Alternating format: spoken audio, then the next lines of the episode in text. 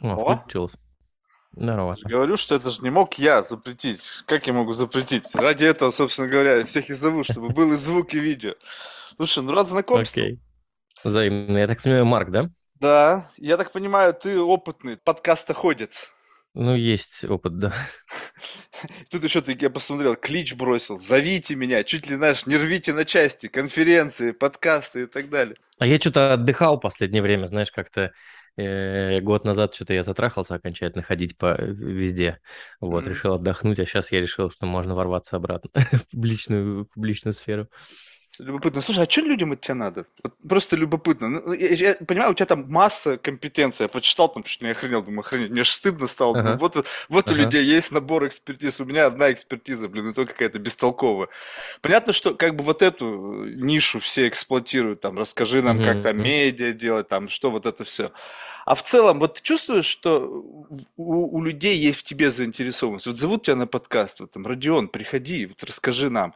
Не Ага. чувствуется, что тебя просто как бы эксплуатируют, знаешь, как бы, что хотят как бы присовокупиться к твоему, к твоей экспертизе, из тебя это выжать, э, продать это людям как некий продукт, заработать на этом социальные очки, а на тебя вообще похуй. Эм, Я не думал про это. Мы как-то обсуждали это с э, Ильяховым. У него был как-то тоже такой период, когда он что-то пробежался по всем подкастам. Это, наверное, было перед последней книжкой. Ага. Вот. И некоторые из них были довольно сомнительные. Я такой, типа, Макс, за- за- зачем ты пошел туда? Это выглядит странно. Вот. Да нет, мне кажется, что тут такой вин-вин, типа, почему нет? Даже если им на меня похуй. Ну, типа, они же, знаешь, ну, то есть, как бы, э, есть э, такая штука, там, не знаю, можно пойти э, на какую-нибудь встречу с кем-нибудь, и там люди сидят такие, типа, ну, а чё, ну, вот, ну, медиа, там, что-нибудь такое, да? Вот, и ты чувствуешь, что, в общем, там ноль подготовки, ноль, ноль, ноль вообще чего угодно, и просто вот ну, такое бывает, но я не могу сказать, что это прям, прям часто. Я просто добавляю в черный список такие какие-то штуки, чтобы больше не ходить. Не, просто на самом деле, ты знаешь, мне всегда как бы вот любопытно, вот я пытаюсь просто понять, что такое подкаст. То есть это какой-то уродливый брат журналистики, да, то есть это когда вроде как бы кто-то должен что-то там стараться, готовиться, какие-то вопросы умные задавать. Но опять же, с какой Мгм. целью? То есть цель какая? Мне с тобой побеседовать, да, ну согласись, нам не нужна какая-то подготовка, чтобы просто провести хорошо время, и просто потрещать о чем-нибудь. Но Мгм. как будто бы люди-то от тебя ожидают, что как же, Марк, вот у тебя такой классный гость, вот он специалистом Мгм. во всем, ты его спроси что-нибудь, чтобы нам было полезно, чтобы вот нам Мгм. было важно, зачем, слушай, а я говорю, слушай, вот мне вот похуй, полезно вам или нет, мне вот главное, интересно мне или нет. И как бы, ну и понятно, еще чуть-чуть, чтобы не быть конченной свиньей эгоизмом, чтобы гостю было чуть-чуть тоже интересно, чтобы он чуть-чуть вбрасывал. Но в целом, вот как бы, вот так. Но в этом отношении, ну, но при всем при этом мне искренне интересно. Вот мне вот, я, может быть, не знаю там каких-то особенностей там медиа, бизнеса или еще что-то, но вот мне искренне интересно, что передо мной за человек.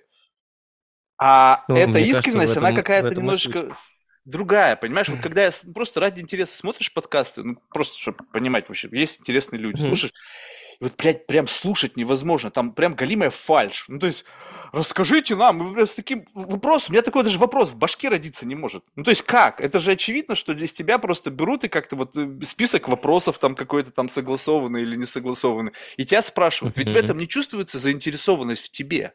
Вот как можно, вот что обычно в тебе вызывает ощущение, что кто-то в тебе заинтересован? Вот искренне заинтересован. Слушай, ну обычно это видно по каким-то, ну, там, не знаю, по э, по теме, может быть, по вовлеченности человека. То есть, э, я- ну, ты видишь, когда чувак сидит и просто идет по списку, там, ты, значит, вот тебя спросил, ты ему ответил, он такой, да, хорошо, и пошел, пошел, пошел дальше, значит, по списку, там, типа, что такое вот это и так далее.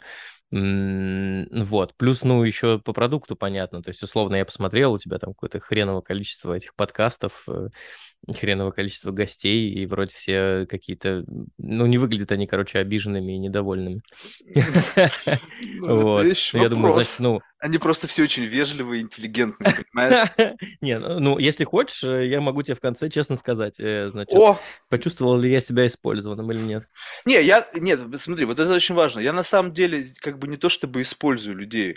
И- Здесь знаешь какой элемент? Есть, если честно, можно сказать, использование только в том случае, как бы как призму восприятия. То есть как будто бы мне нужен кто-то, чтобы посмотреть на Мгм. себя, на свои мысли со стороны, либо сгенерировать за счет вот кого-то в голове какие-то мысли. Ну, то есть как будто бы, вот ты, ты не чувствовал никогда такое в жизни, что иногда с определенными людьми ты как будто бы немножечко другой.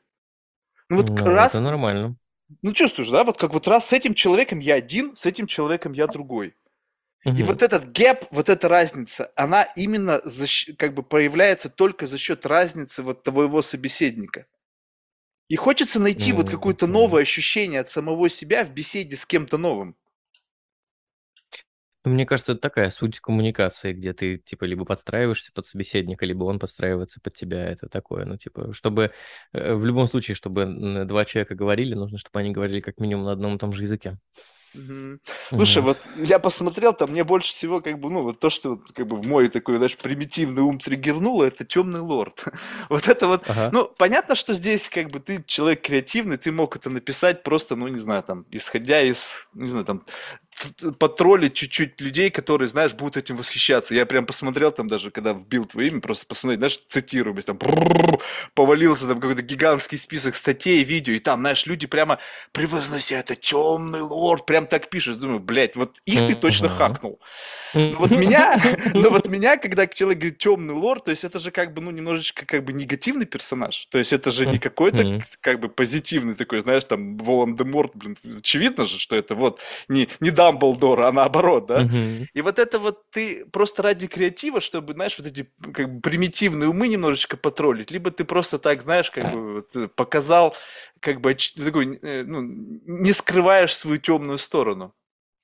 Ну, мне кажется, что... Слушай, я честно не ставил задачу там, типа, создать инфоповод или чтобы там люди как-то, значит, э, э, э, обратили на это внимание. Мне было, безусловно, приятно, что там какая-то статья вышла на VC, еще что-то. Ну вот, у меня было, мне было, правда, скучно. Вот, и мне было интересно, мы как-то обсу- мы просто обсуждали с ребятами, у меня, знаешь, часто очень разговор со старшими менеджерами, когда они такие, типа, можем мы переформулировать мою должность, типа, я хочу вот быть э, не вот этим, а вот, может быть, вот этим. Мне в целом похеру. Ну, то есть мне когда-то было важно, как называется моя должность, потом перестало резко быть важно, потому что, ну, как бы генеральный директор и генеральный директор. Вот, и я в связи с этим, я понял, что мы ребятам какие-то, значит, любые должности их утверждаем, если им нравится это. Вот, я подумал, а где, значит, край? Вот можно ли сделать официальную должность темный лорд? Пошел, дошел до бэк-офиса, говорю, девчонки, а можем мы сделать э, официально мне трудоустройство с позиции темный лорд? Они говорят, ну, эта задача звучит как интересно. Они написали, значит, мне должностную инструкцию, все по документам как надо, значит, что я там должен захватывать мир, значит, э, подвергать людей страданиям и так далее. Все, мы подписали документы, оформили, у меня в трудовой книжке официально стоит э, заметка, что я темный лорд. Слушай, ну Вот, вот это это... просто прикол. Я порадовался, что этого есть какое-то послевкусие, это цитирование или еще что-то, но э, прикольно. Мне было просто прикольно. Слушай, ну вот как бы я, я готов как бы на это купиться, что знаешь, ну просто слишком сложная история. То есть одно дело, ты просто что-то там написал, другое дело, там девочки тебе должностную инструкцию. И это же, блядь, Да. сработало. Кто-то там статьи написал. Да. Даже я сейчас об этом говорю, ну, вроде какого хуя, да? То есть я все равно за это зацепился. То есть Мгм. как бы говорить о том, что ты просто это ради прикола сделал, и как бы не ожидая, что это зацепит люб- ну, мозги приматов, ну, вряд ли. Ну, ну Я- нет, согласись, я- ну я не, делал- ну ты что-то чуть-чуть я все равно ты это для- вбрасывал это ради какого-то фидбэка. Смотри, я делал это для внутрика, то есть это был прикол, который вот э, у нас все внутри знают, что Полиндром это Мгм. секта, мы все время прикалываемся, какие-то вот такие, значит, э, истории делаем, то есть у нас там типа не корпоративы, а шабаши, там, значит, всякие не, не квартальные встречи, а темные мессы, то есть все знают, что такое прикол, у нас там, значит, всякие висит на входе в офис, у нас висит картина Ковен, там, все такое, как надо, короче. Вот, и в целом мы когда вот дизайн разрабатывали, мы такие, значит, нам нужно какой-то, чтобы там был какой-то сектантский код, чтобы мы знали, а другие не знали. То есть это в целом такая эстетика у нас есть внутри. Вот, это был внутряк, то есть э, у меня каждый месяц есть э, таунхоллы, где я перед э, командой рассказываю, типа, что мы делали, что мы делаем, какие у нас планы, где мы выиграли, проиграли, и туда какие-то обычно новости собираются, там, типа, ребята, у нас там, не знаю, появились новые столы в офисе, приходите, поработайте там, типа, или печеньки, там, вот у нас вышел новый сотрудник, еще что-то. Ну, и это вот была, я подумал, значит, очередная новость будет прикольная для таунхолла внутри рассказать, что я теперь официально темный лорд. То есть это была внутренняя какая-то штука, чтобы порадовать команду, чтобы они угорели. Вот, и я потом вспомнил, что, блин, а точно же, мы же это с девочками обсудили, и я готовил слайд для презентации, мы отсканировали эту, значит, э, трудовую книжку, вот. Э, и я потом думаю, а что бы Facebook не закинуть? То есть даже мысль э, базовая была не для того, чтобы это сделать как-то наружу, а история приколоться внутри. Поэтому, ну, то есть я как бы рассчитывал на реакцию приматов, как ты выражаешься, но я рассчитывал на своих родных приматов. А сейчас это работает как магнит. Ну, вот знаешь, вот сейчас же есть эта корпоративная миссия, вот это вот, я как бы, я тут недавно только до меня доперло, что миссия на самом деле это как бы бесплатная какая-то, какой-то магнит, который и помогает тебе персонал нанимать, и удерживать их на рабочих местах, и, не знаю, заставлять их работать там больше, чем 8 часов в день. Вот это вот какая-то херня. Вот это вот такой угу. внутренний, ну, как бы вот внутренняя такая вот, как ты сказал, вот это вот, э, как, как классное слово сказал, я забыл, как это, внутренняя, как ты назвал это, вот когда у вас там место, вот это все а, ну, типа корпоративная культура, ты имеешь в виду? Ну, ну внутренний антураж. А, вот, внутренний ну, антураж, да, окей, да. Окей. Вот, этот, вот этот внутренний окей. антураж, он привлекает людей, как вот, допустим, потенциальных сотрудников и так далее. Ну, как я, бы, я думаю, интересно да, же в слушай. такой компании поработать. Вот не пришел там какой-то корпоративный, все в пиджаках, и думаешь, да твою мать, а как скучно. А тут вроде бы какой-то шабаш, там, место, там, не знаю, анафеме mm-hmm. тебя под, привергнут, если ты там какую-нибудь херню сделаешь. Да. Ну, это работает в две стороны. С одной стороны, это работает как нечто привлекательное, то есть чуваки с каким-то необычным э, взглядом на корпоративную культуру. А мы, правда, как бы... Ну, то есть я точно, и надеюсь, что ребята тоже не притворяются в этом плане. Я ненавижу классическую корпоративную культуру, костюмы, пиджаки, вот это все дерьмо, я просто это не переношу. У меня этого был просто переизбыток. Э, и поэтому я вот э, намеренно гиперболизирую всю эту историю внутри. А с другой стороны, мы понимаем, что ну, я понимаю, что это работает как фильтр. То есть у меня есть прям серьезная история про бухгалтера, которая от нас уволилась, потому что она сказала, что вы странные, вы ходите все в черном и материтесь, я не могу здесь работать. Ну, для бухгалтера это нормально, мне кажется. Да, ну вот прямо сейчас у нас есть бухгалтер, которую это не смущает, и я такой, типа, наш бухгалтер, класс, все, не, нормальный бухгалтер. А сколько работает этот бухгалтер? Просто знаешь, таких распиздяев бухгалтеров потом не, до, не досчитаешься чего-нибудь. Ты знаешь, Пол, мне кажется, бухгалтер должен быть задрот. Вот такой вот, такой скучный, неинтересный, потому что все-таки вопрос денег. Э, у меня, у меня была по этому. Слушай, я короткий вопрос задам. А мы с тобой... Э, мне, мне не нужно себя записывать? Как нет, это лучше сделать? Нет. Не окей, потому что я Вообще, иногда Не то, что не нужно, даже стороны. нельзя записывать ничего на твоей хорошо, стороне. Хорошо, хорошо, окей, договорились. Эм, мне был интересный разговор с советом директоров, когда мы нанимали последнего финансового директора. Это вот история про э, задротов и не задротов. Как бы вот финансовый директор э, обычно воспринимается как э, э, значит, какой-то человек, который значит, сосредоточен на цифрах, а если нет, то он какой-то несерьезный, наверное, он нам не нужен. Нам нужен вот такой, типа, который, знаешь, поправляет очечки и сидит, значит, там в рукавах бухгалтерских работает. Вот, а мы наняли Настю Гапонец, э, у которой прекрасное образование, но помимо этого Настя там типа прыгает с парашютом, хреначит на своем Дукате ездит, э, и типа у нее с одной стороны, она супер крутой профессионал в финансах, с другой, она иногда отращивает там себе какие-то полуметровые ногти, потому что ей просто по приколу. И, в общем, такая супер, э, супер интересная персона. И, и ты понимаешь, что вот, ну, Настя точно не похожа на офисного задрота, который, значит, э, супер по финансам, но она очень активно рубит. Поэтому для меня вот, наверное, в этом смысле Настя была таким интересным сломом стереотипа. Потому что я рассматривал разных финдиров, собеседовал, и там были вот классические, которые такие, значит, разговаривают на непонятном языке, что-то там у них всякая ебеда туда-сюда и так далее. Вот, и я понял, что, блин, ну, кажется, и финансовые сотрудники тоже могут быть нормальными людьми. Слушай, а тебе не вот, кажется, что просто стало вот... мало быть профессионалом? Вот сейчас нужно, чтобы быть ты профессионал, но вот еще там ген-директор, но еще и темный лорд. Не знаю, фин-директор, но еще и там полуметровые ногти, дукати, там, не знаю, фиолетовые волосы, прыжки с парашютом. Вот как бы в резюме просто появился новый раздел «Вирдность».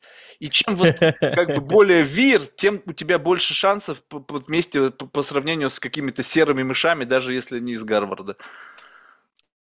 Э, я думаю, что я не могу сказать тебе, что это, значит, какой-то обязательный параметр. Не, не ну, обязательный, что... просто набирающий обороты. Ну, может быть, смотри, тут очень важно понимать, в каких э, отраслях это работает, а в каких нет. То есть в условной корпорации э, тебе нужно быть максимально нормальным, потому что э, ну, там риск-менеджмент другой, то есть там, типа, у вас 5000 сотрудников, чем более ты нормальный и стандартный, тем меньше вопросов скорее ты вызовешь.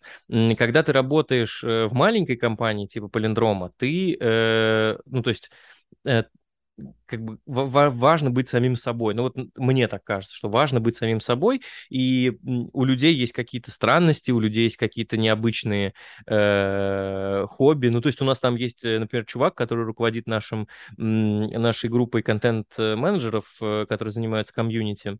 Вот, он типа огромный накачанный чувак, весь в татуировках, лысый, супер классный. Ну и, и у него есть хобби, он играет на флейте. Ну то есть такое, типа, понимаешь, ты думаешь, Такой типа микс ты видишь, вообще.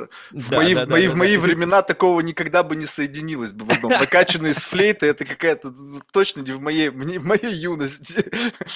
Ну вот, понимаешь, это такая история. То есть, э, на самом деле, может быть, просто, м, ну, ф- во-первых, со всеми людьми что-то не так. У всех какие-то разные свои, э, значит, заебы и какие-то свои странные вещи в голове. Просто мне кажется, что, ну вот, условная корпоративная культура больших компаний или компаний, которые вот стараются делать максимально стандартные корпоративные культуры, это история про, ну, которая не дает тебе быть самим собой. У нас там есть рубрика, наши HR делают еженедельная рубрика, называется там «Мама, я в телевизоре», там какие-то истории вот Сейчас звук пропал. там... Серьезно? Ну, А сейчас сейчас? снова появился. А сейчас? Сейчас я уже. Интересно. Э, У меня просто никуда не пропадал. Ну, короче, вот у HR есть рубрика «Мама, я в телевизоре», где они рассказывают про сотрудников, чем они занимаются, как они, значит, живут. Э, И мне вот это лично интересно, потому что, ну, то есть есть SMM-менеджер, он как бы вот, э, и его позиция описывает человека, но это же не, не так, это, э, значит, его функциональность на самом деле. Вот, а мне прикольно, что он там смотрит, что он читает, исходя из этого. Ну, плюс, наверное, важна наша специфика, то, что мы делаем медиа, и у нас какие-то вот иногда побочные истории, они становятся преимуществами э, внутри команды. То есть, условно, у нас был там, типа, шеф-редактор, девочка, которая хорошо работала, там, типа, все окей, классно. К нам пришел проект про психологию, э, и оказалось, что она э, в свободное время там училась на курсах значит, пе- переквалификации, училась на психолога. Мы такие, офигенно, э, вперед, давай, твоя тема. А если бы мы не копались и не рассматривали человека как человека, мы, может быть, никогда не узнали бы, ну, редактор и редактор. А так у кого-то есть вот такие странные, интересные... То есть если к нам придет компания, которая производит флейты, мы такие, типа, Марк, твой выход. Слушай, а вот э, можешь э, как бы вот по- помочь мне понять, что значит быть самим собой? Я, сейчас объясню, то есть как бы вопрос такой вроде бы, как, Марк, ты что, гонишь? Все же понятно. Но вот когда Мгм. есть некая, вот представь себе, сейчас люди как бы, э, ну, мы вообще общаемся на уровне каких-то там аватаров, да, то есть вот какие-то вот штуки, которые мы перед собой поставили, это как некая как бы ширма, да, и вот эти ширмы между ширмами с тобой общаются. И в то же время эти ширмы, они как бы, это ширма, это я. То есть я, я вот в той, в своей каком-то своем уникальности, своей аутентичности, в какой-то вот... Но это как, знаешь, как это, как какой-то набор из э, каких-то там, как экзоскелет, в котором как что-то напихали там вот это. И, ну, понятно, что он инфицирован тобой, там есть э, как бы черты тебя, то есть есть какие-то там компоненты тебя, которые просто неразрывно с тобой связаны, и они как бы некую такую общую форму. Но в целом смотришь на человека, он говорит, вот я вот такой, вот это вот я, я вот в своей аутентичности и так далее. Вот, ну, ведь иногда бывает, что это как бы bullshit. Ну, то есть человек просто нахватался с чего-то, вот как у тебя там за спиной полка там с какими-то классными книгами. Я, о, вот эту возьму, вот эту возьму, вот эту и вот эту еще. И вчера я еще книжку прочитал, мне посоветовали. Что-то на себя навесил, такой весь пришел в гирляндах, такой, опа, вот это теперь я. Я вот такой, я вот, вот это вот моя быть самим собой модель. Но ведь на самом деле это же не всегда так. Вот как вот можно понять, вот человек, вот он такой, либо он на самом деле просто играет в какого-то персонажа? И я начну чуть издалека. У меня пару лет назад был довольно объемный разговор с моим терапевтом на эту тему, потому что я к ней пришел и говорю, слушай, я вот тут задумался, а вообще вот я такой, как, как я себе себя представляю, как вообще понять, что я на самом деле это я, что вот у меня, значит, все мои эти увлечения. У меня как-то был- была мысль какая-то, знаешь, что типа, а может быть, все вот эти мои увлечения, интересы, предпочтения э, на самом деле я делаю их не потому, что мне хочется, а потому что я, типа, чего-то пытаюсь добиться, там, не знаю, потому что я знаю, что на сквош ходит, там, типа, в Москве классная тусовка, и там есть бизнесмены, которые играют в сквош, с ними можно, там, типа, общаться и добиться какой-то пользы. Вот, и мы прям, я довольно долго на эту тему рефлексировал, э, как понять, что вообще то, что я делаю, это на самом деле я. И я пришел к выводу, ну, со временем я пришел к выводу, вообще использую такую технологию, это вот знаешь, для начала определиться, что ты сам являешься самим собой, чтобы смотреть на других людей. Я прям трачу время, э, чтобы сесть и понять, чего мне хочется, чтобы понять, чего мне нравится, и э, не делать то, что мне не нравится. А Понятное дело, что есть какие-то вещи, ну, там, например, связаны... Э, ты сам, ну, ты сам. А, так ты сам можешь быть уже инфицированный быть этим всем. Твой цензор внутренний Конечно, инфицирован самим инфек... же вот собой. Угу. Естественно. Ну, в этом и есть самость. То есть, как бы ты инфицирован сам собой, эта инфекция является частью твоей идентичности. Поэтому на самом деле ты можешь быть каким угодно. Главное определить, ты это делаешь, потому что тебе это хочется делать, или ты делаешь это исходя из, там, не знаю, слушай, если взять какие-нибудь э, исторические аллюзии, там, условно, вот ты э, в 17 веке какая-нибудь девушка, которая стукнула 16 лет, и тебе говорят, пора, ну, дворянских кровей, и тебе говорят, пора идти на бал знакомиться, значит, с, э, на бал дебютанток, знакомиться, значит, с красивыми мужчинами. И вот ты перед собой ставишь вопрос, мне нужно идти туда, типа, хочу ли я этого, или я делаю это исключительно из социальной подоплеки. Вот примерно так же я каждый день себя чувствую, когда пытаюсь понять, чего я Хочу. Эм, а по поводу других людей, ну, хрен его знает. Мне кажется, довольно сложно понять человек. Вот, ну, наверное, можно копать, знаешь, с какой точки зрения? Вот ты хороший привел пример, что там, типа, человек нахватался чего-то из книг э, или, или что-нибудь такого. Э, я такое замечал еще, когда в университете учился, что есть вот некоторые ребята, которые заучили цитаты, они такие типа отличники, э, их спрашивают, они цитируют, получают свою оценку и садятся. Вот, мне кажется, что вот в этом плане можно попробовать это только в коммуникации, наверное, можно понять, когда ты человека пытаешься по пощупать на, на глубину, то есть, а что ты сам на эту тему думаешь, а как ты, значит, размышлял по этому поводу. И вот тогда становится понятно, то есть это наносное там вот какая-то история или нет. То есть если я хочу, например, если я иду в какую-то компанию и хочу показаться там ультраправым, да, что сейчас супер актуально, и начинаю цитировать, прости, Дугина, да, и все такие, типа, вот, чувак ультраправый за евразийский мир, наверное, типа, ну и не надо тебе, может быть, это ультраправый философ, э, вот, э, которого цитировал в последнем альбоме Оксимирон. Э, вот, короче, и все такие, типа, вау, это наш э, ультраправый чувак, он за евразийский мир, за русский мир. Ну вот, а на самом деле ни хрена. Э, вот, зависит э, от уровня, наверное, актерского мастерства. Если я буду цитировать ультраправых философов, все увидят, значит, на моем лице выражение там, типа, э, как будто я лимон ем, знаешь, это будет... А, фальш, то есть будет, э, будет такое ощущение, что твой рот отдельно от твоего какого-то вот, ну, внешнего оба, фантома вот это, который как бы формирует некое общее комплексное представление о том, кто ты есть. Ну да. Э, ну, то есть, как бы представь себе, что вот если мы говорим о том, что ты э, представляешь, ну, любая как бы общественная коммуникация представляет собой разговор между ширмами, да, а не между людьми на самом деле, тут э, все утыкается в, в, наверное, во время и опыт, потому что есть довольно четкое понятие, э, если человек долго врет одно и то же, и оно складно получается, да, со временем этот человек становится частью, ну, то есть это становится частью его жизни, он на самом деле начинает так думать. Поэтому если эта ширма, она как бы не новая, а, а довольно старая и часто эксплуатируемая, мне кажется, что ее довольно сложно будет отличить от какого-то... Она, может быть, и уже давно сжилась с этим человеком и является его частью.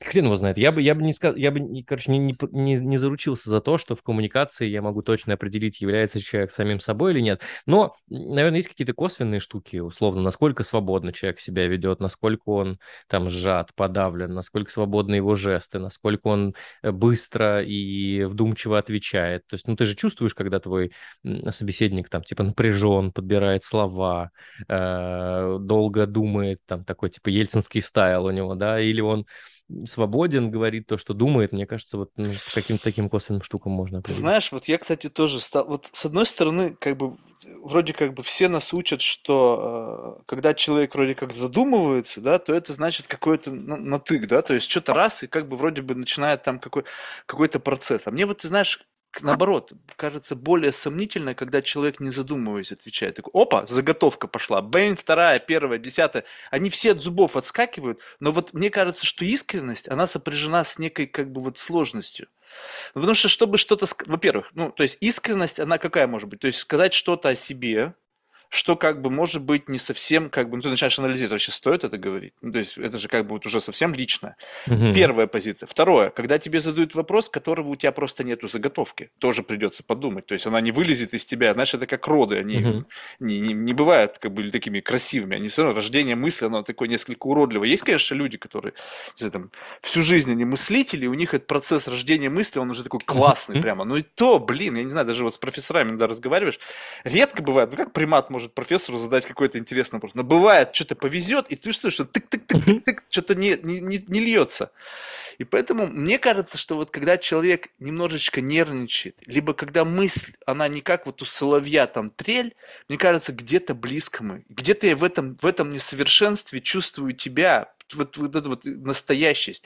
Поэтому мне иногда и хочется, знаешь, ширму раскачать, как бы вот выйти за рамки вот твоего, твоих заготовок. Вопрос в другом, что у меня просто, ну, люди совершенно разные, из разных дисциплин. У тебя просто заготовок может быть больше, чем у меня вопросов.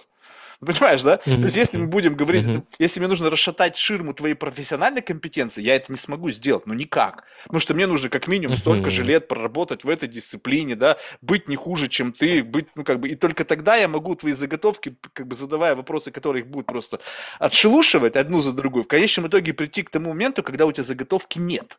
И вот тут ты как профессионал начнешь думать, быть, быть аутентичным, как бы в моменте сшивать одно с другим, и вот на, как, насколько классно ты сошьешь что-то вот из чего-то совершенно не, не готового, это будет для меня как бы демонстрировать mm-hmm. уровень профессионализма.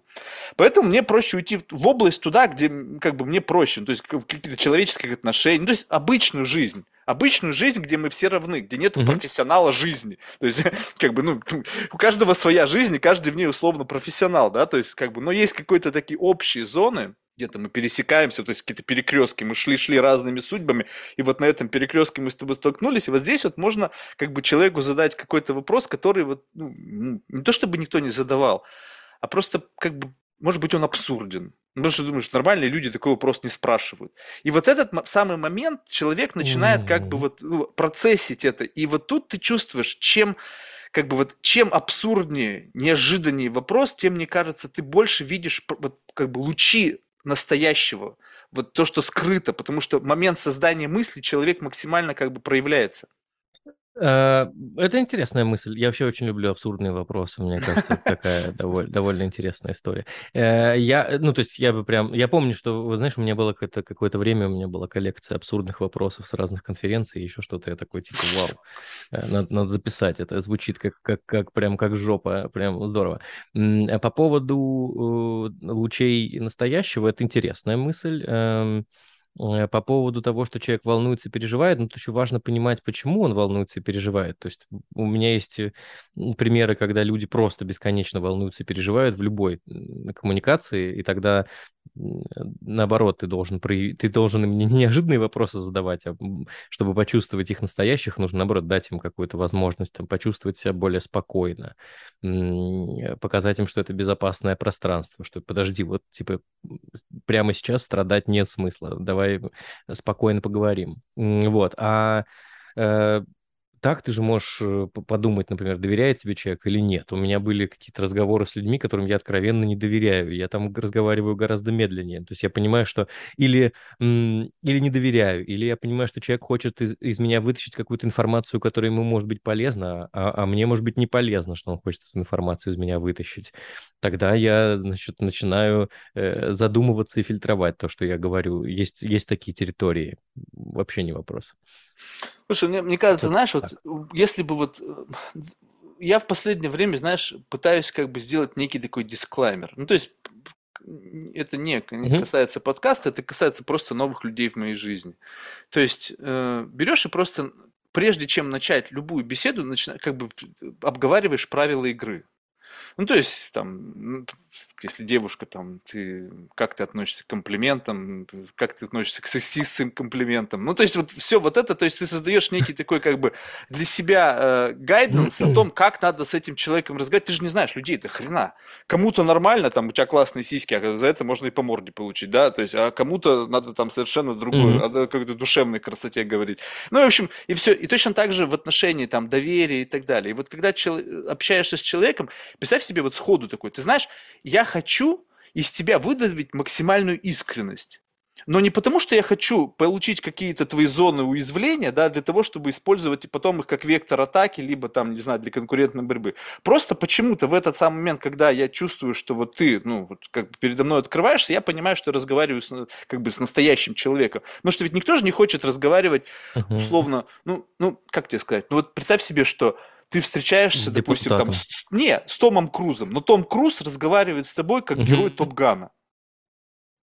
И ты говоришь, блядь, угу. то есть я с кем сейчас только что разговаривал? С Томом Крузом или с Топ Ганом героем? Я даже забыл, как его зовут. Ну, то есть тебе же важно, кто он, а не кого он играет. Поэтому, а люди все играют. Ну, то есть абсолютно все, да, потому что как бы это, особенно на подкаст пришел человек, блин, он думает, что он скажет, потом кто это услышит, блин, ну, Понятно, что тут как бы ты как бы лучшую версию себя упячиваешь. Но мне вот эта лучшая версия, она неинтересна, потому что, ну, как бы люди всегда лучшей версии как бы к свету. Ты ну, возьми любой, uh-huh, любую историю, любое интервью, там всегда ты увидишь плюс-минус одни и те же самые лучшие характеристики человека. Но мы же как бы вот монетка с двух сторон, со светлой и с темной. И она единая, она не, не как бы не две монетки, одна белая, другая черная, они обе. И, и твой характер, даже твоя лучшая сторона, она в какой-то мере продиктована наличием темной стороны, которая, может быть, там где-то тебя пушит, где-то делает тебя тем самым успешным человеком, который, ну, который вот есть, да. Не только лучшие черты делают тебя этим человеком, а именно еще и темные, какие-то негативные. Uh-huh. Вот, и поэтому uh-huh. это намного интереснее, но люди не хотят этим делиться, потому что думают, что это зона уязвимости. И ты думаешь, а как это получить-то тогда? Как, как я, из человека извлечь это? Я с тобой согласен. У нас, у нас была история, когда я еще работал в лайфхакере, у нас там была рубрика, она называлась «Рабочие места». Э, вот. И туда приходили всякие менеджеры, рассказывали, как устроен их рабочий день, там, типа, какие у них преимущества, что они делают обычно, как они, какие приложения используют и так далее. И вот очень часто эта штука выглядела как э, такая витрина. Ну, то есть вот то, что ты рассказываешь, это похоже на вот, э, значит, человек пришел и выставляет себя на витрину, что вот э, тут у меня раз, развешенные наклейки, потому что я учу английский язык, здесь у меня, значит, как у бойскаутов. полном полном порядке, ежедневник. Да, да, да, да, да, да, да. Вот, можно называть это бойскаутством, чтобы было, да, понятно. Вот, и это такие очень стерильные какие-то такие супер э, истории. Мне они тоже не нравятся, мне кажется, что они не выглядят э, не выглядит натурально. Э, ну, блин, тут очень много смелости нужно, чтобы условно показать свои э, слабости, показать свои какие-то черты, которые в тебе не нравятся. Я помню, что вот как-то я тоже, значит, у меня брали интервью для той же самой рубрики «Рабочие места». Я что-то рассказывал про какие-то проблемы, которые меня в тот момент э, беспокоили. Например, то, что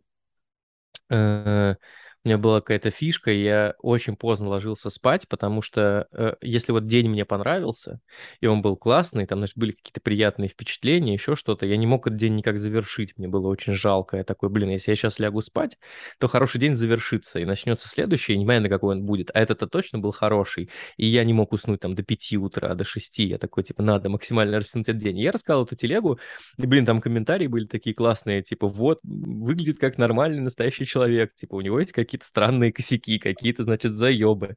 Но это правда так, у меня есть странные косяки, заебы. И обычно аудитория на это нормально реагирует. То есть, условно, если ты... Ну, в чем отличие эм, ну, если мы говорим про интервью, да, в чем отличие там того же самого э, Познера там, типа, или Дудя, да, которых смотрят, потому что они стараются максимально, ну, это то, о чем ты говоришь, что хочешь говорить с людьми искренне. Мне кажется, что вот э, и, Ты думаешь, и Дудь искренне Владимир, говорит или э, Познер искренне говорят? Что, серьезно? Не-не-не-не-не, а им не нужно, не-не, им не нужно искренне говорить. Э, их задача, чтобы гости, которые к ним пришли, э, искренне говорили. И если ты смотришь там, типа, интервью Дудя с Киселевым, да, ты понимаешь, что, ну, там до искренности просто пилить Нет, и пилить, то есть Киселев как там, раз понимаешь, вот в этом-то и дело, и заготовками что... отвечает.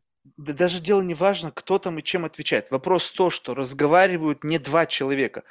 Дудь как, как некий, ну, я смотрел одно интервью Дудя, полтора, одно с Бекмамбетовым, просто мне один гость из Казахстана в качестве потенциального гостя порекомендовал Бекмамбетова. Я думаю, вообще Бекмамбетов дает интервью, и раз наткнулся на Дудя. Я думаю, блядь, Дудь, что ты... Вот доебался до него, почему у тебя столько продукт плейсментов в кино? Да тебя ебет вообще, отъебись ты, как, как бы, ну вот, честно, не понравилось. И второй раз я что-то наткнулся на Хабенского, 30 секунд я это выслушал, думаю, не, я не могу это слушать. Почему? Потому что все круто, очень профессионально, вопросов нет. Это же демонстрация, вот, профессионализм выражен в, в, количестве просмотров. Но Дудь как ретранслятор. Там сидит целая команда, которая изучается, пишут вопросы умные, там, возможно, в какой-то мере там, выводящие на какую-то правду матку. И с другой человек гость. И как ты сказал, вин-вин. Понимаешь? То есть люди пришли туда какой-то вин-вин сделать. Один э, задать умные вопросы, другой по-умному ответить. Договорились, все классно сработало, все получили свои бенефиты. Общие, все люди там а, об, об, об, обкончались от, от дикого восторга. Но люди-то не разговаривали. Вот представь себе, теперь обшелушиваем все это, обрушиваем этот фасад, и теперь два реальных человека между собой разговаривают. Будет у них точно такой же разговор? Наверное, нет. Ну нет, наверное, нет, конечно.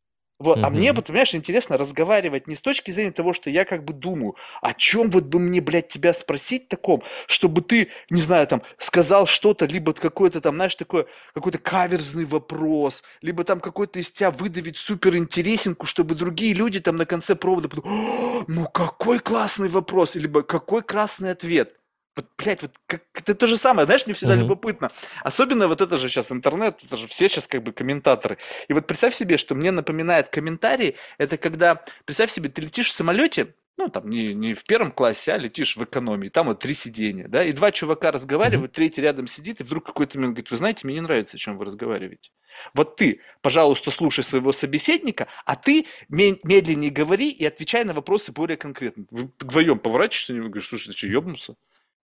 Ну, как бы, одно дело, когда вы мешаете человеку спать, да, но ведь в интернете никто никому не мешает, ты же сам пришел на этот канал, и ты его смотришь.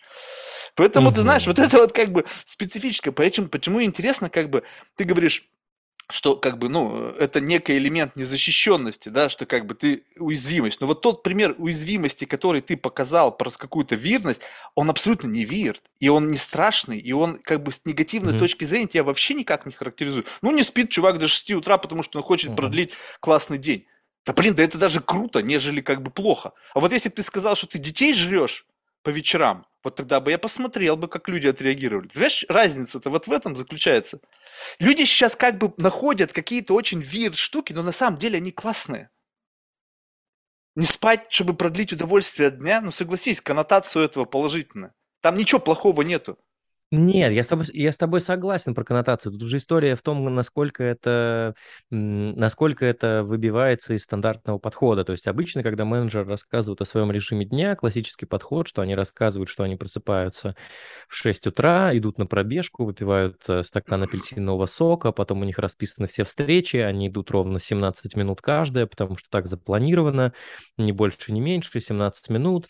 Э, вот, в день 10 встреч, потом обязательно, значит, э, какой-нибудь вечерний митинг или стендап, и, значит, э, день заканчивается в 6.30, и у меня там, значит, все расписано. Ну, а у меня, честно, не, не так. Я, может быть, и хотел бы показать, что я, значит, суперэффективный, но у меня не так.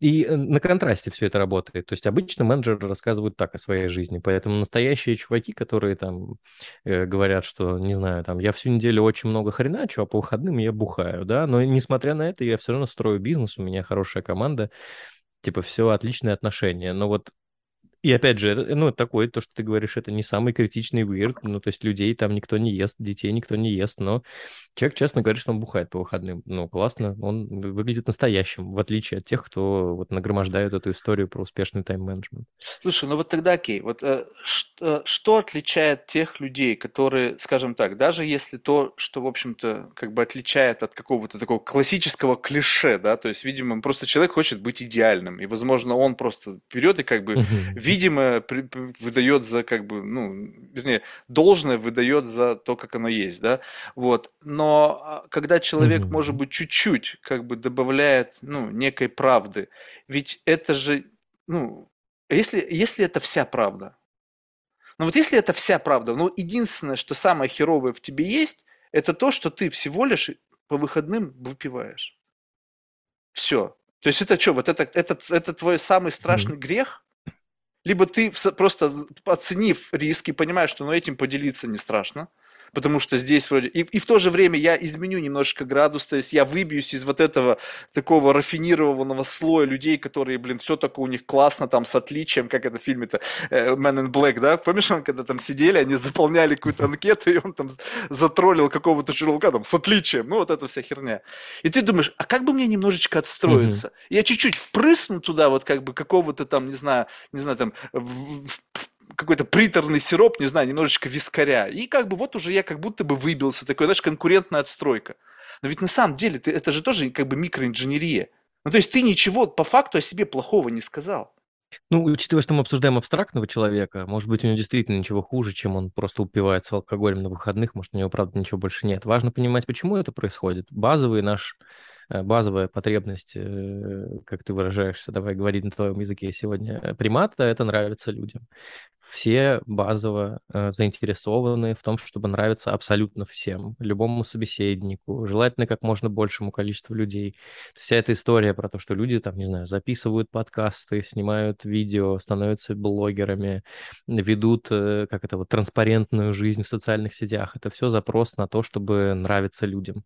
И это нормально. Это вот такой первый э, обязательный момент для каждого человека. Второй это то, чтобы не просто нравиться, а заниматься социальным доминированием, то есть показывать, что ты лучше всех, что если значит, что-то отдавать, э, ну, как это работает, типа, э, казаться, что ты лучше всех, чтобы максимум получить, чтобы доверяли тебе, чтобы, значит, э, если нужно куда-то деньги отдать кому-то, да, чтобы отдавали их тебе и так далее. В целом, с точки зрения с точки зрения там типа эволюционной э, составляющей, это рабочая схема, да. Если ты выглядишь лучше, ты, э, значит, охотишься лучше, ты приносишь больше ягод э, в пещеру, э, как-то к тебе больше доверия и тебя больше э, любят, уважают, может быть, станешь после этого вожаком стаи. Э, или как это там, вожаком прайда. Э, классно. Ну, то есть, э, плюс, если ты хороший, ты всем нравишься, скорее всего, ты не умрешь от голода, скорее всего, Э, найдутся люди, которые тебе помогут, значит, какой-то вот э, такая история. Сейчас, э, учитывая, что мы не живем практически в пещерах, то это какая-то история про социальный капитал, который ты можешь монетизировать. Но это же все история про нетворкинг, да, типа все же говорят, что вот типа нетворкинг это классно, все должны любить нетворкинг, но чем больше ты читаешь про нетворкинг, тем больше ты понимаешь, что это штука, у которой есть конкретные цели и задачи. Хочу получить максимальное количество бизнес-знакомств, понравиться максимальному количеству людей, чтобы потом это монетизировать как-то для себя. Ну, это классно, мне кажется, честный подход. Э, поэтому мне вот, например, нравятся всякие вот рандом кофе. Я в последнее время не хожу, что-то у меня времени нет, но я довольно долго сидел прям подсаженный на вот этот рандом кофе. Э, прикольно. Есть совершенно чуваки, которые мне были неинтересны, а были какие-то прям неожиданно интересные интересные ребята, которые занимаются вообще какой-то другой историей, ты с ним сидишь от балды, просто час разговариваешь, типа, а что там? У меня был чувак, который разработчик нейросетей и одновременно пишет классическую музыку, я просто охренел, он мне рассказывал, типа, как это вообще писать, ну, не классическую, а академическую музыку, это прикольно. У меня не было желания ему понравиться, ну, то есть у меня не было такой остановки, потому что на входе я еще не знаю, что это за чувак, вот, э, мне кажется, такие вот э, рандомные штуки, они чуть более искренние. Слушай, ну вот, вот этом ты очень классная вещь сказал, что нет, жел... то есть нет установки на понравится. Просто ты, как, ты как бы обозначил, что основная масса людей, у них такая установка есть. И получается, как бы вот если это взять как единая установка, такая как бы корневая, да, то даже если в рамках этой корневой установки всем понравится, ты специально вбрасываешь чуть-чуть говнеца, то ты знаешь, что это как бы говнецо, которое как бы поможет тебе преследовать твою основную цель. В этом-то вся и фишка, что как бы вот мне кажется, эта искренность, она и заключается в том, что ты вываливаешь то, что стопудово никому не понравится. Вот как бы вот в этом, mm-hmm. вот это проявление ну, искренности, да. а не то, что ты вывалил то, что как бы где-то там, ну, с пивом прокатит, либо как бы даже, может быть, ты за счет этого проявления какой-то негативной стороны себя увели, то есть как будто бы здесь убыло, но прибыло в другом сосуде какой-то такой, как бы вот это, знаешь, наигранной искренности. Сейчас же, типа, все вот там бодипозитив, там, не знаю, какая-то там искренность, там, небритая подмышка, в общем, на... ну, в общем, все вот это вот. И как бы получается так, что в конечном итоге ты о себе-то ничего мне не сказал. И вот когда человек не хочет понравиться... То есть твоя мысль сводится к тому, что... Угу. Да-да-да, ну говори. Я имею в виду, что твоя мысль сводится к тому, что все эти некоторые попущения, они типа не искренние, а просто они для того, прогнозируемые. чтобы отличиться от идеальных людей. Конечно, это, это как угу. раз-таки в рамках вот этого единого лейтмотива понравится. Но просто понравится как? Вот представь себе, когда у нас там, сколько там, несколько миллиардов людей в социальных медиа, которые каждый день кричат, чтобы привлечь себе внимание. Ты представляешь, что такое? Это просто нескончаемый ор. Угу. И тот, кто кричит громче, тот как бы побеждает. Ну, одно дело кричать громче, ты можешь глотку uh-huh. порвать, да? Люди думают, блин, а как бы мне взять uh-huh. и как бы создать новый такой какой-то трайп, либо новый какой-то там вектор отличительный, да, в котором я смогу кричать так же, как я могу, но в силу того, что людей в этом трайбе меньше, я буду всех перекрикивать. Они говорят, слушай, ну вот я теперь как бы за ЗОЖ, да, вот все, смотрите, я там медитирую, ментальный ЗОЖ, там у меня все строю, но я иногда бухаю, да, вот вы знаете, честно, вот, вот честно тебе скажу, ты знаешь, я иногда бухаю. А сколько ты пьешь? А, ну, ты знаешь, там 50 грамм там виски. Я говорю, что? Вот это ты бухаешь? Блядь, ты не видал людей, видимо, которые бухают, которые так бухают, что они потом просто там же, где бухали, уснули и обоссались. Вот это бухают. Это, конечно, крайняя стадия, но назвать то, что ты выпил 50 грамм виски в выходные, это бухаю, а именно сейчас так и бухают. Я, я, конечно, не говорю, сейчас есть люди с проблемами, я не хочу, как бы, знаешь, там, делать, делать вид, что этой проблемы нет, но в целом вот это вот все новомодное комьюнити, они-то не бухают вообще нисколько. У меня был недавно чувак в гостях, значит, он говорит, вот мы там собираемся, тусуемся туда-сюда и выпиваем, но, правда, мы очень быстро все напиваемся, говорит, полчаса, и мы, говорит, всем уже в говно. Я говорю, что у вас за пьянка-то? Вы просто тупо вставляете все капельницу, и ради чего тогда вот это все? То есть, ты понимаешь, люди даже бухать разучились. Или не умели вообще никогда. Я могу всю ночь пить. И как бы, ну, ни с поганок не слечу. Ну, там и количество алкоголя будет нереально выпито. Но и то я не могу сказать, что я выпиваю по выходным. Да, блин, я выпиваю, когда повод есть, блин, или повода нет, ну просто захотелось. И как бы, э, когда начинаешь вот тестить вот этот как бы несовершенство, начинается выявляться то, что это несовершенство не порог, а просто какая-то классная штука, mm-hmm. которую ты просто инкорпорировал, как вот мы с тобой говорили, вот повесил всегда вот как, как бойскаут, я пью. Ну, потому что тут у тебя зеленая повестка, бумажные трубочки, там, и, там, diversity, inclusion, вот эта вся вот эта блевотина, да, и плюс ты как бы для того, чтобы не выглядишь mm-hmm. пушистым, чуть-чуть какого-то такого незначительного говнеца все туда впендюрил, но на самом деле ты к этому никакого отношения не имеешь. Это разве искренность? Uh-huh. Вот ты мне скажи что-нибудь, я сейчас не про тебя, вообще в принципе, что действительно вот мне по морде как залетит. Uh-huh. Вот какую-нибудь правду о себе, которую, как бы, ты знаешь, вот можно сказать и можно сразу обосраться. Никто же не скажет. Какую? А какая правда для тебя была бы достаточно заряженной? Ну, типа, окей, ты приводил пример, то, что ты ешь младенцев, но предположим, это история такой крайности. Да, я с тобой... Это хороший вопрос. Знаешь, я вот тоже об этом думал, как бы, чтобы такой прямо страйк, знаешь. Ну, типа, если, если, если твой гость, если твой гость тебе скажет, как часто он мастурбирует, это а, будет для тебя заряжено или нет? Что ли? Это ну вот, да. А, а, а, а, где, а где тогда? Ну, типа, что, что тебя может удивить? Э, ты знаешь, меня может удивить такая неожиданная искренность. Когда, вот знаешь, вот это вот сейчас же есть вот это вот как бы virtue signaling, да? Когда люди, как бы, они играют, демонстрируют, как бы, а, э, отражают какие-то социальные аспекты для того, чтобы максимально от этого отожрать социальные очки. И вот представь себе, ко мне приходит, допустим, угу. какой-нибудь суперуспешный чувак. Вот он везде пятизвездочный герой. У него вот эти звонки, как, как у, там, у Брежнева, вот этот патронтаж из орденов, блядь, до пола. И он говорит, Марк, ты знаешь, вот это все, угу. это все пиздеж. Я подыгрываю вот всей этой хуйне, чтобы зарабатывать встречи, зарабатывать инвестиции. Сейчас появились импакт-фонды, они дают деньги всем вот этой вот за, за всю эту повестку, там, импакт инвестирования, ECG и все это. Я просто чувствую вот эту реальность. И я там, где нужно, там, где от меня ждут, я это впариваю. Но я в это абсолютно не верю. Я верю вот в это, вот в это и вот в это. И вот тогда меня как бы волосы дыбом привстанут, потому что как бы это такая, знаешь, уровень такой искренности, который, мне кажется, ну не по зубам вообще почти никому, потому что как только ты это сказал, у тебя начнут рушиться все твои мосты.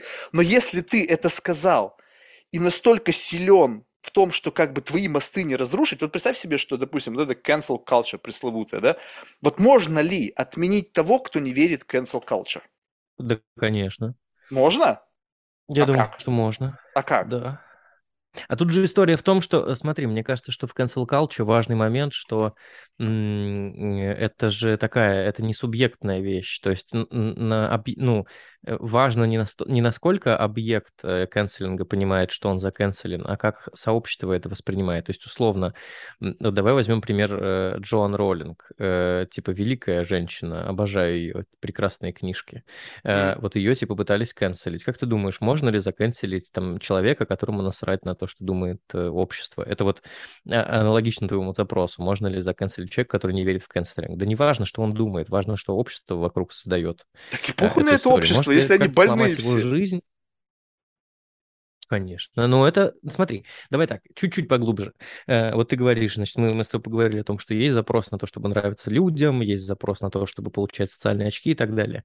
Важно, э, ну, на мой взгляд, э, субъективное мнение, важно, насколько человек сам себе нравится, потому что вот эта история с тем, чтобы э, нравиться другим, понятная, э, понятная составляющая, все окей, но важно, насколько человек нравится себе. Вот если бы ко мне пришел человек э, и сказал, типа, чувак, смотри, у меня здесь все эти ордена, э, но я в это во все не верю, блин, мне было бы жалко этого человека, потому что, ну, типа, э, Понятно стремление подсветить там, где нужно что-то и получить выгоду, но глобально мне было бы жалко этого чувака, потому что, блин, он живет, кажется, не своей жизнью немножко. Это как-то стрёмно, стрёмно и грустно. Э, Поэтому, То есть ты хочешь сказать, ну, что типа, все люди, бы, которые наверное... сейчас вот эти там, не знаю, Илон Маск, там, не знаю, там Цукерберг, которые демонстрируют вот эти все ордена, они что, реально в них все верят, что ли? Они просто об этом открыто сказать не могут, потому что там инвесторы, обязательства, там коммитменты и так далее. То, что кто-то это может сказать, его жалко быть не может, только потому что он как бы просто понял, что это, это реальность. Ну, то есть представь себе, что у тебя есть гравитация. Ну, глупо бороться с гравитацией, да? Ну, ты мгм, можешь прыгнуть с дома, но гравитация все равно победит. И ты как бы признавая мгм. то, что вот общество сейчас есть вот такие вот какие-то силы, скажем так, какой, назовем это какой-то новой физической единицей, да, какая-то сила, которая так или иначе давит на большую аудиторию. И я между тем, чтобы как быть social justice warrior и бороться со всякими вот этими бредовыми идеями, я буду, ну окей, я буду просто знать, как все устроено, я знаю правила игры, я в них играю, но на самом деле мне вообще похер. То есть я не убежденный там, не знаю, э, не знаю, там, гринписовец, либо там мне на самом деле наплевать на вашу diversity, ну будут там мужики одни работать, либо будут одни бабы работать, либо будут там черно... серо-буро-малиновые работать, мне похер. Главное, чтобы у меня был капитализм работал, зарабатывалось бабло, идите все в жопу. Чё, чё- что жалко-то в этом человеке? Чего, чего жалеть-то? Он знает, что он Не, хочет, я и тебе, я делает тебе, все, я тебе чтобы объясню, максимизировать свою цель. Я тебе объясню, почему мне его жалко. Потому что если бы... Ну, то есть э, мы понимаем, что этот человек не может получить те социальные блага, которые он бы хотел, если он напрямую высказывает свою позицию. Окей, вот он такой, значит, какой-то, не знаю, конформист, типа правый, что угодно, у него взгляды другие на жизнь. Мне его жалко за то, что ему приходится все время делать самому себе некомфортно, потому что когда ты приходишь там, типа, в компанию, где тебе нужно искренне размышлять про diversity, а ты значит, подстраиваешься под это, чтобы... со- Ну вот, короче, и мне его жалко за то, что он все время соответствует. Потому что мне кажется, что соответствовать это довольно тяжелый и болезненный труд. Вот я То не есть ты хочу никогда не соответствуешь Мне, ну, то ничему. есть, не, не, нет, в смысле никогда, нет, конечно, Стоп. нет, Ну, раз слушай, ты это нет, делаешь, это, значит, ты э, тоже ну тут, тратишь эту энергию. Да какая разница? Либо ты ее тратишь конечно, вот вопрос, столько-то, либо вот вопрос, столько-то. вопрос объемов. Не, я считаю, что вопрос объемов довольно важный. То есть ты привел в пример человека, у которого э, висят все эти ордена, значит, он Мгм. живет в этой инфраструктуре, значит, он, значит, э, много времени и силы тратит на эту историю. Понятно, что, знаешь, когда, ну, давай приведу какой-нибудь пример. Э, понятно, что там, когда я приезжаю э, на переговоры с клиентом к ним в офис, да, наверное, я э, э, невольно соответствую каким-то э, нормам переговоров. То есть я не использую нецензурную брань, там, типа, я не сяду на стол, не сниму штаны или что-нибудь такое. Даже если мне захочется. Я вот будут сидеть и думать, Не, ну это очень common sense, на просто какой-то бизнес-этикет. Ну да, да, да. Ну то есть, э, ну он может мне не вкатывать, э, но я буду соответствовать, да. Ну я понимаю, что это переговоры, которые продлятся полчаса, а дальше я выйду и буду делать, что я захочу. Э, э, нормально, я готов по, вот эти полчаса обменять на некоторые там, типа, на сделку, например, да. А история в том, что мне придет представить себе ситуацию, где я э, не знаю, там весь день в офисе соответствую каким-то, значит, параметрам, или э, в целом построил себе такую жизнь, что вокруг меня люди, которые ждут от меня некоторого соответствия, и я все время играю в эту, вот, в эту игру, как ты приводишь пример, мне было бы тяжело, это как-то охренительно нечестно по отношению к самому себе. Я поэтому именно говорил, что базово, мне кажется, важно, нравится ли человек сам себе. То есть вот э, все начинают думать о том, как понравится всем, но мне кажется, что самое важное – это ответить на вопрос, нравлюсь ли я сам себе, Потому что если ты сам себе не нравишься, ты начинаешь злоупотреблять этой историей. Ты такой, окей, я, я себе не нравлюсь, я не знаю, кто я такой, поэтому я сейчас понасобираю книжек, понасобираю э, орденов этих, пойму, э, как собрать эти очки и так далее. Чем например, зрелый человек отличается от незрелого, на мой взгляд, да, опять же, не претендую ни на какую э, объективность. Э, зрелый человек отличается тем, что он, а, понимает, кто он есть такой, знает, чего он хочет, и либо он, ну, то есть он принял себя. Ну, то есть, типа, принял, если ему нравится, вот ни правильно. не он, делать. Подожди, подожди. Принял, вот, но принял и нравится не одно и то же. Хм? Вот я смотрю на свое внутреннее уродство, я понимаю, я его принял. Нравится оно мне? Нет. Но у меня нет да. дизальянса в этом. То есть я живу просто, ну как бы, что ты можешь с этим сделать? Ну вот что ты можешь с этим делать? Вот представь себе, вот человек, он родился, вот у него одна нога короче другой. Ну, он может одеть ортопедическую обувь. Ну, сейчас, благо, современная там какая-то э, хирургия, могут ему нарастить там ногу или еще что Ну, в целом-то как бы, ну, если нету лекарства, если нету ничего, что может это изменить, полюбить это невозможно. Ну, то есть как вот, как? Это самообман. Если тебе, ты видишь это внутреннее совершенство, ты его просто ну, принимаешь, и все, и с этим живешь, зная, что вот оно так.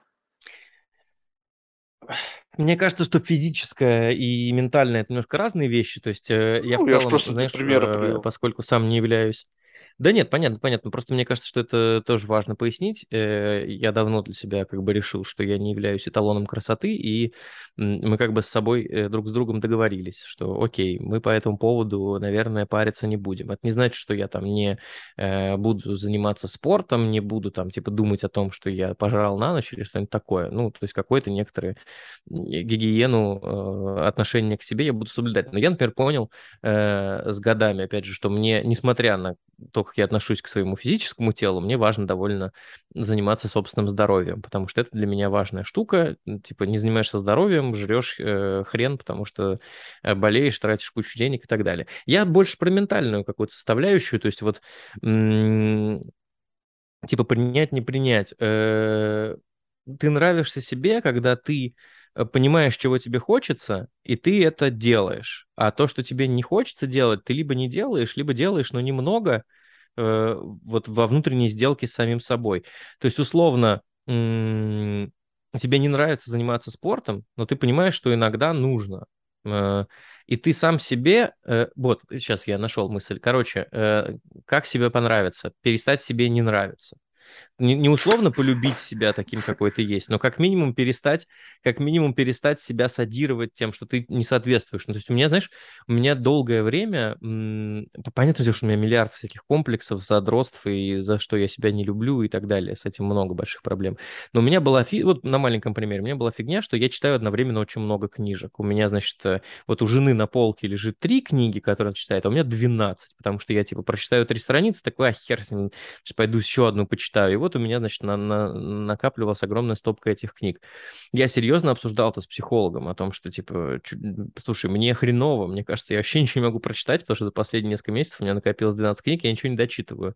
Я от этого испытывал, как бы, определенные э, ощущения нелюбви к себе. Мы это прорабатывали с психологом, она сказала, слушай, хоть 24 книжки у тебя будет лежать на полке, ты должен читать то, что тебе хочется читать прямо сейчас. И я такой, блин, интересно, пожил с этим, немножко забил хер абсолютно, и типа вот прямо сейчас э, у меня опять выросла какая-то гора книг на полке, но мне уже пофигу. И вот в этом момент, типа, есть вещь, которая мне в себе не нравится, но я понимаю, то есть я покопался в ней, разобрался, почему так происходит, из-за чего я переживаю, подумал о том, что кажется, что эти переживания как бы, ну и хрен с ними, это какой-то опять социальный маркер, то, что я должен много читать или что-то такое, чтобы быть умным. Такой, наверное, э, надо все отбросить и читать действительно для удовольствия, потому что когда читаешь для удовольствия, ты читаешь много, то, что хочется, и в целом выполняешь весь спектр как бы задач, которые ты хочешь выполнять чтением. Вот в этот момент я не то чтобы себя полюбил, но я перестал себе не нравиться в этот момент. Вот. Давай сойдемся на том, что чтобы нравиться себе, достаточно перестать себе не нравиться. Не, э, это понятно, но, но как бы то, что тебе это нельзя назвать любовью. Ну, то есть, как бы, представь себе, ты с девушкой общаешься, ты говоришь, ты знаешь, э, ты меня любишь, ты знаешь, в тебе нет ничего, что мне не нравится. Ну, это разве любовь? Наверное, нет, да? То есть это э, скорее ну, какое-то такое потребительское отношение. То есть я, мне, я с тобой нахожусь, потому что в тебе нет ничего, что мне не нравится. Ну, то есть, и, и тот же, опять же, пример, который ты приводишь. Вот это, это, кстати, очень классно, что ты об этом сказал, mm-hmm. что есть э, вот какое-то внутреннее несовершенство, но оно, единственный цензор этого внутреннего несовершенства ты сам. То есть есть какая-то внутренняя заморочка. Ты думаешь, блин, какого хера? Почему я не могу закончить ни одну книгу? И тебе как будто бы кто-то там, вот какой-то там одна из субентити говорит, слушай, ты там, наверное, как бы с одной стороны есть входящий вектор о том, что нужно поглощать массу контента, есть куча рекомендаций, всякого книг валится, и это просто бесконечно бесконечен. То есть ты никогда, стопудово никогда не будешь как бы на топ, да, прочтение всех значимых mm-hmm. книг. И ты как бы прочувствовал какой-то внутренний дискомфорт в этом отношении. Но внешне это не проявляется как, как какое-то несовершенство. Ну, то есть, если ты вывалишь это какому-то человеку, супер букварю, который как бы стопудово, если он взялся за книжку, он обязательно от корки до корки ее прочитает и, блин, даже копирайт мелким шрифтом, что там написано, все абсолютно. Наверное, он скажет себе, блин, Родион, что-то ты неуважительно относишься к книгам. Но, как правило, людям на это будет похуй. Но вот когда что-то в тебе, вот какое-то внутреннее совершенство, оно влияет на других, вот это и есть вот это. Потому что, как бы, понятно, что сейчас такая очень скользкая тема. Почему я сравниваю внешнее и внутреннее? Нас как-то приучили, что если человек, mm-hmm. у него есть какие-то там disabilities, да, то на него нельзя тыкать пальцем, на него нельзя как-то, ну, нельзя над ним смеяться. В общем, это какой-то такой некий зашквар и совершенно неправильно. То есть мы признаем, что вот это некая такая как бы биологическая форма несовершенства. Когда мы говорим о том, что у человека mm-hmm. есть, и как бы и некоторые люди крайне дискомфортно себя чувствуют в, в окружении там инвалидов, там больных. Вот я бывал пару раз. Есть такое. Я тебе скажу, mm-hmm. странное чувство. У меня была э, подруга, она постоянно путешествовала по всяким там приютам там для аутистов, даунов, там с ДЦП. И она меня с собой... Это первое чувство очень неприятное. Ты не знаешь, как себя вести. Это прямо какой-то такой... А mm-hmm. как? То есть как бы не замечать, как бы, или, или что? Или... Ну, в общем, специфическое отношение. Но ты потом учишься, как это как это в себе там перебарывать, и потом в какой-то момент времени просто как бы никак к этому не относишься, потому что есть и есть, как бы выключили и так далее. Uh-huh. Но мы научились к внешним каким-то проявлениям относиться толерантно. Но когда у кого-то точно такое же уродство, ну, назовем это так грубо, которое вы, выражается в том, что человек себя каким-то образом ведет не так, как ведут другие в рамках этого социально одобряемого бенчмарка, да, получается, что мы его начинаем выдавливать, мы начинаем его говорить как бы ни хрена, ты должен выровняться, ты должен вдруг превратиться там из дауна, стать абсолютно нормальным и вылечиться от аутизма и быть таким, как все. Ты говоришь, так, блядь, а как это сделать? Ну, ты идешь к психологу, идешь к коучам, они начинают там что-то с тобой ковырять, тебя там на эквалайзере твоим что-то переделывать. В конечном итоге, да, ты как бы выстроил какую-то внешнюю оболочку, которая соответствует ожиданиям. Но ты говоришь о том, что ты как бы почти не делаешь ничего, что тебе не нравится. Да блин, да, хрена ты делаешь, что тебе не нравится. Вопрос в другом, что если ты делаешь это с позиции игры, то есть ты вот именно не чувствуешь надобность, ты не чувствуешь, что общество тебя заставило. Это, блядь, мой выбор.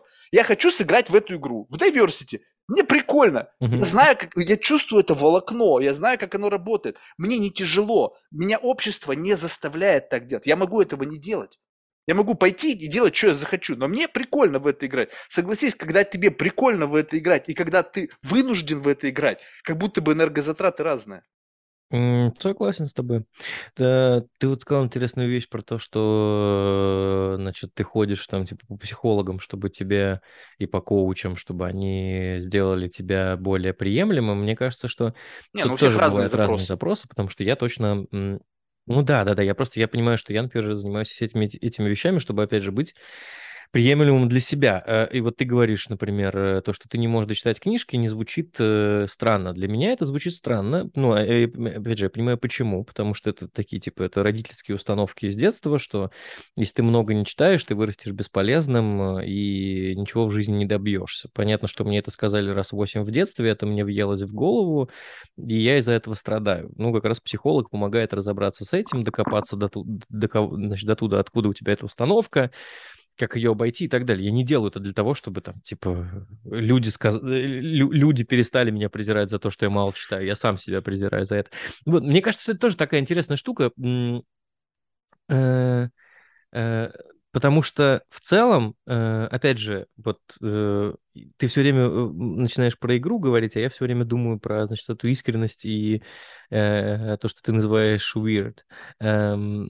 Ну, глобально никто лучше нас не знает, насколько мы внутри weird и, и э, наши странности. И глобально никто не может нас э, так сильно ненавидеть, как мы сами внутри себя. Вот.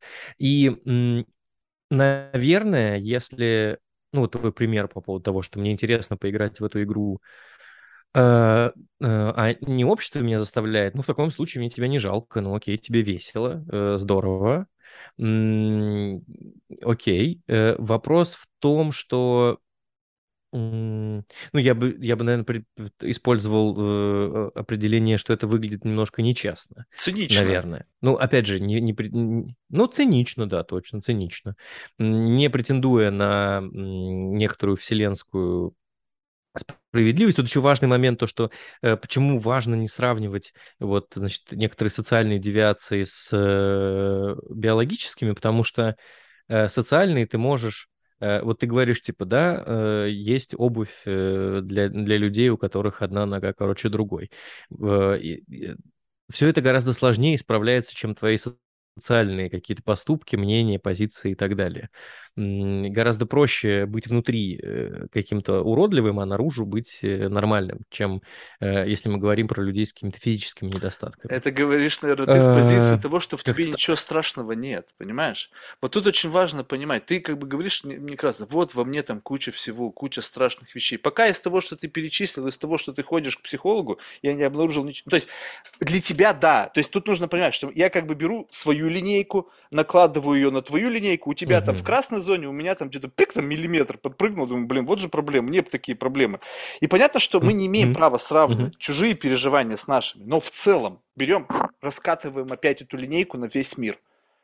Ну согласись, как бы, когда ты говоришь о том, что со внутренними проблемами справиться легче, нежели с проблемой, когда у тебя нога одно, короче, другое, это мне говорит о том, что внутри у тебя нету ничего такого, что как бы вот, ну, соотносимо с проблемой вот даже одна нога, короче, другой. И это здорово, понимаешь, я как бы э, радуюсь, и мне так, как только стал я поднимать эту тему, именно вот в таком углу, большинство моих гостей, когда они начинают говорить о своих каких-то проблемах, переживаниях, слава богу, что у них проблемы вот как раз-таки вот такого масштаба, которые, в общем-то, решаются, ну, посещением там психологов, там, не знаю, каким-то там медитациям, неважно mm-hmm. чем. Это здорово, но вот когда есть что-то, что не решается таким, вот эта проблема глобальная, и ты понимаешь, что вот тут начинается не твоя жизнь.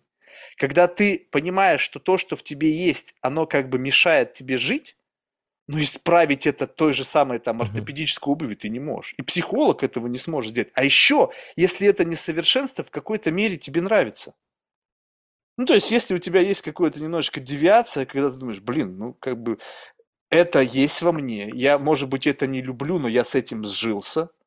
И как бы мешать себе быть самим собой причиняет мне большего, больше вреда, чем пользы. Но я буду самим собой. Похер. Ну да. Не, если тебе это, э, если наличие какой-то э, странности, еще чего-то тебе э, не мешает жить, или, например, работа с этой странностью тебе доставляет больше дискомфорта, то, кажется, это не является вещью, которую тебе нужно исправлять. Если тебя что-то не Общество тебе орет, говорит, ты должен исправиться, ты должен стать лучшей версией себя.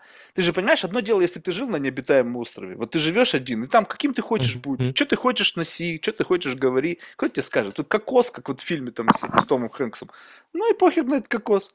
Или там что у него, футбольный мяч был, да? Вот. А когда ты вот говоришь, вот ты приходишь на встречу, вот любопытная ситуация, вот ты пришел на встречу, представь себе, ну, просто гипотетический сценарий. Ты пришел на встречу, потенциальный клиент, хорошая компания, солидный чек. И там какие-нибудь такие жесткие феминистки, я сейчас без относительно того, как ты относишься к феминизму. Абсолютно, неважно. Но... Ну, окей, окей, ты... жесткие феминистки. Жесткие. И ты, значит, приходишь к ним, они тебе, значит, и ты понимаешь, окей, не, без относительно того, какие у меня по этому мнению, по этому отношения мои внутренние, я знаю, что этот чек нужен для моей компании. Должен для роста, мне сейчас это выгодно, куча сотрудников, люди от меня зависят. Плюс я хочу жить, хочу радоваться, наслаждать, хочу купить себе, не знаю, там, Lamborghini э, Urus. Похер. И ты как бы да-да-да-да-да, вот эту всю идеологию их там, как бы ты вообще ни, абсолютно никак не, не, не демонстрируешь свое какое-то несогласие. Окей, они довольны, ты доволен, подписали чек, приходишь в компанию, уже, блядь, была перегрузка. Следующий день, новая встреча.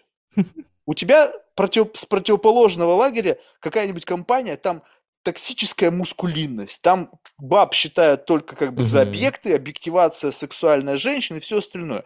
И обе эти компании с публичным профайлом становятся частью твоего портфолио. И потом третья встреча, mm-hmm. ты приходишь на встречу своим клиентам, которые токсические феминистки, и они говорят, слушай, а как так? Вот мы вроде с тобой контракт подписали, а у тебя вот эта компания, и она равно контрадиктует нашим убеждениям. А я смотрю, ты в Фейсбуке с ними обнимаешься, бухаешь, чуть ли вы там не в сауне, там, телок порите. Как-то что-то не работает. Получается, что ты как бы сейчас отмотали назад, и ты первая встреча, ты сидишь с феминистками. Ты думаешь, блядь, если я сейчас с ними контракт подпишу, я же, получается, не смогу вот с теми-то контракт подписать, потому что ты определись. Мы же сейчас в таком мире, как бы, открытости. Ты либо здесь кусочек откусишь, либо здесь кусочек откусишь. Два кусочка откусить не получится. Вот каков твой выбор будет? Угу. У меня немножко другой пример э, в голове рождается, потому что условно феминистки меня нисколько бы не напрягли. Э, я к ним ну, нормально ну, я не знаю, я тебе просто говорю, что вот это... Типа, если бы это, если бы это филиал мужского да, да, да, да, да, да, конечно. Я, я понимаю, что это пример. Я просто пытаюсь для себя это транслировать во что-то более понятное мне. Там, типа, если бы это была компания филиала мужского государства, я бы, конечно, конечно, напрягся. Но я, ну, я бы, наверное, больше напрягся не из-за того, что Сейчас э, разовью мысль. Э, я бы напрягся больше не из-за того, что у меня будет э, в портфолио клиент с откровенной мускулинностью. Я бы переживал за то, как мои девочки будут с ними работать, потому что явно будет, будет плохо. Но у меня такой же примерно выбор обычно стоит по работе с гасукой. Вот, у нас прям есть довольно понятная чер- красная черта внутри про то, что мы стараемся, э, опять же, нет, нет абсолютно никаких решений, поэтому мы стараемся работать в основном с компаниями, которые занимаются бизнесом. Потому что с гасухой работать неохота. Вот. И в, этом плане, в этом плане я понимаю, что у меня вот есть определенные э, красные черты. Если я приду на переговоры, там будет себе чувак рассказывать мне про то, что вот классно, мы сейчас тебе дадим денег, ты вот это сделай, а потом вот такой-то мне откат, для меня это будет э, э, поводом с ними не, не работать. Э, вопрос еще... Сейчас, подожди, мне какая-то мысль была интересная. То есть на сделку с совестью Короче, ты не идешь. Во-первых, рабо... вот, да, сделки с совестью. Э, они это очень скользкая тема. То есть, например, после того, как э, началась специальная военная операция и на рынке появился огромный дефицит э, бюджетов, Блин, я очень долго, конечно, думал на тему, а на какие сделки с совестью мы можем прямо сейчас пойти. То есть, условно, до, до СВО у меня был прям четкий список компаний, с которыми мы никогда не будем работать. Э, после СВО это все подвинулось, потому что ты начинаешь задаваться вопросом, а где заканчиваются мои принципы, и начинается выживание компании. Вот, и я сходил на некоторые переговоры с компаниями, на, на которые я бы не пошел, э, будь мы в зоне роста 2021 года. Э, но что-то мы с ними ничего не сделали все равно. То есть тут даже история получилась, что мы как бы, может быть, и можем что-то сделать, но глобально у нас настолько не сходится э, понимание хорошего и плохого, что даже мое желание, ну, да, даже мое допущение, что мы можем с ними работать, ни к чему не привело. А в целом, то есть это ну, просто есть, было вот интуитивное нет. И, Ты как бы этого... вроде бы даже не сам не зная ну, того, да, да, сделал да, все да, так, да, что как бы в конечном да, итоге да. не сложилось. Да, А, ну то есть, а до этого у нас был довольно понятный трек, мы работаем с тем, с кем нам по кайфу работать. То есть вот это должен быть какой-то реальный бизнес, где чуваки видят, что они делают, где с нас не просят откаты, где мы понимаем, что наши действия действительно приносят пользу, потому что вот самое стрёмное в работе с гасухой, ты делаешь что-то для галочки, что никому никогда в жизни не принесет пользу, то есть по факту ты вот осваиваешь бюджеты. Единственное, как ты можешь себя оправдывать, ты себе внутри говоришь, окей, мы просто возвращаем собственные налоги. Mm. Что тоже, конечно, позиция, но для меня она довольно сложная. Вот. А по поводу того, что, значит, у меня феминистские и мускулинное государство, э, а, мужское государство, они обе в портфолио, одно другому мешает. Вот ты интересно сказала про транспарентность. Ну, да, слушай, сложный кейс. Э, я бы выбрал феминисток, а с мужским государством бы не работал, наверное. Интересно. То есть у тебя, в принципе, как бы вот капитализм, вот эта вот как бы алчность, она не зашкаливает. То есть тут должен быть какой-то баланс э, какого-то спокойного сна, э, пользы и sustainability с точки зрения того, что ну, просто для поддержания штанов, чтобы компания была на плаву. То есть вот это вот crazy, деньги и, ну, то есть любой ценой успех, это не твоя история это достигаторство. Мне не нравится достигаторство, оно чревато. И у меня были в жизни кейсы, когда я занимался откровенной херней, которая мне очень не нравилась. Я, по-моему, даже пару раз про это рассказывал. У меня была история, когда я работал в компании, она продавала БАДы э, пожилым людям. Э, и вот там я занимался абсолютно мерзкими вещами, после которых мне было плохо спать. У нас, например, э, эти БАДы были довольно дорогие, и чтобы их продавать, мы писали особенные скрипты, их продавали по телефону, все как надо, с пожилыми. Значит, скрипты по поводу того, что, ну вот если вы будете пить наши БАДы, тогда вам не нужно откладывать деньги на похороны, потому что вы еще очень долго проживете, поэтому эти деньги можете отдать нам. Прикиньте, какой классный случай. Вот после этого мне было прям очень хреново спать. Я ненавидел эту работу, я приходил, знаешь, это вот единственный случай в моей жизни, когда я приходил к восьми уходил в шесть, и я не брал трубки, вот я прям вот, я хер забивал, потому что я после этого такой, типа, это не я, я вообще не хочу этим заниматься. Слушай, вот это, вот это интересно, вот это искренность, вот это мы подбираемся. Ну, я, понимаешь, но я на этом же не остановлюсь. Вот ты мне расскажи, как ты себе это рационализировал? Ну, то есть это жопа okay. была финансовая, что ты был вынужден это делать? Да, ну я жил в регионе, вот в регионе не было денег особо. Э, вообще ты не мог альтернативный доход найти, занимаясь чем-то другим? Не, ну я как бы, скажем так, я искал, вот, но в процессе этого я, э, ну, скажем, там было много факторов. Во-первых, сколько это длилось? Просто сам важно. Ну, что, что обычно, сколько это, ну, год, наверное. Ну, немало. Год.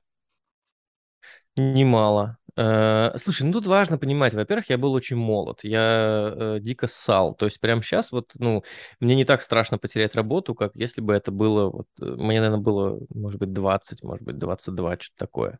Вот. Э, это было не единственным моим заработком, то есть это было все время какое-то вот совмещение двух-трех работ, чтобы хоть что-то заработать.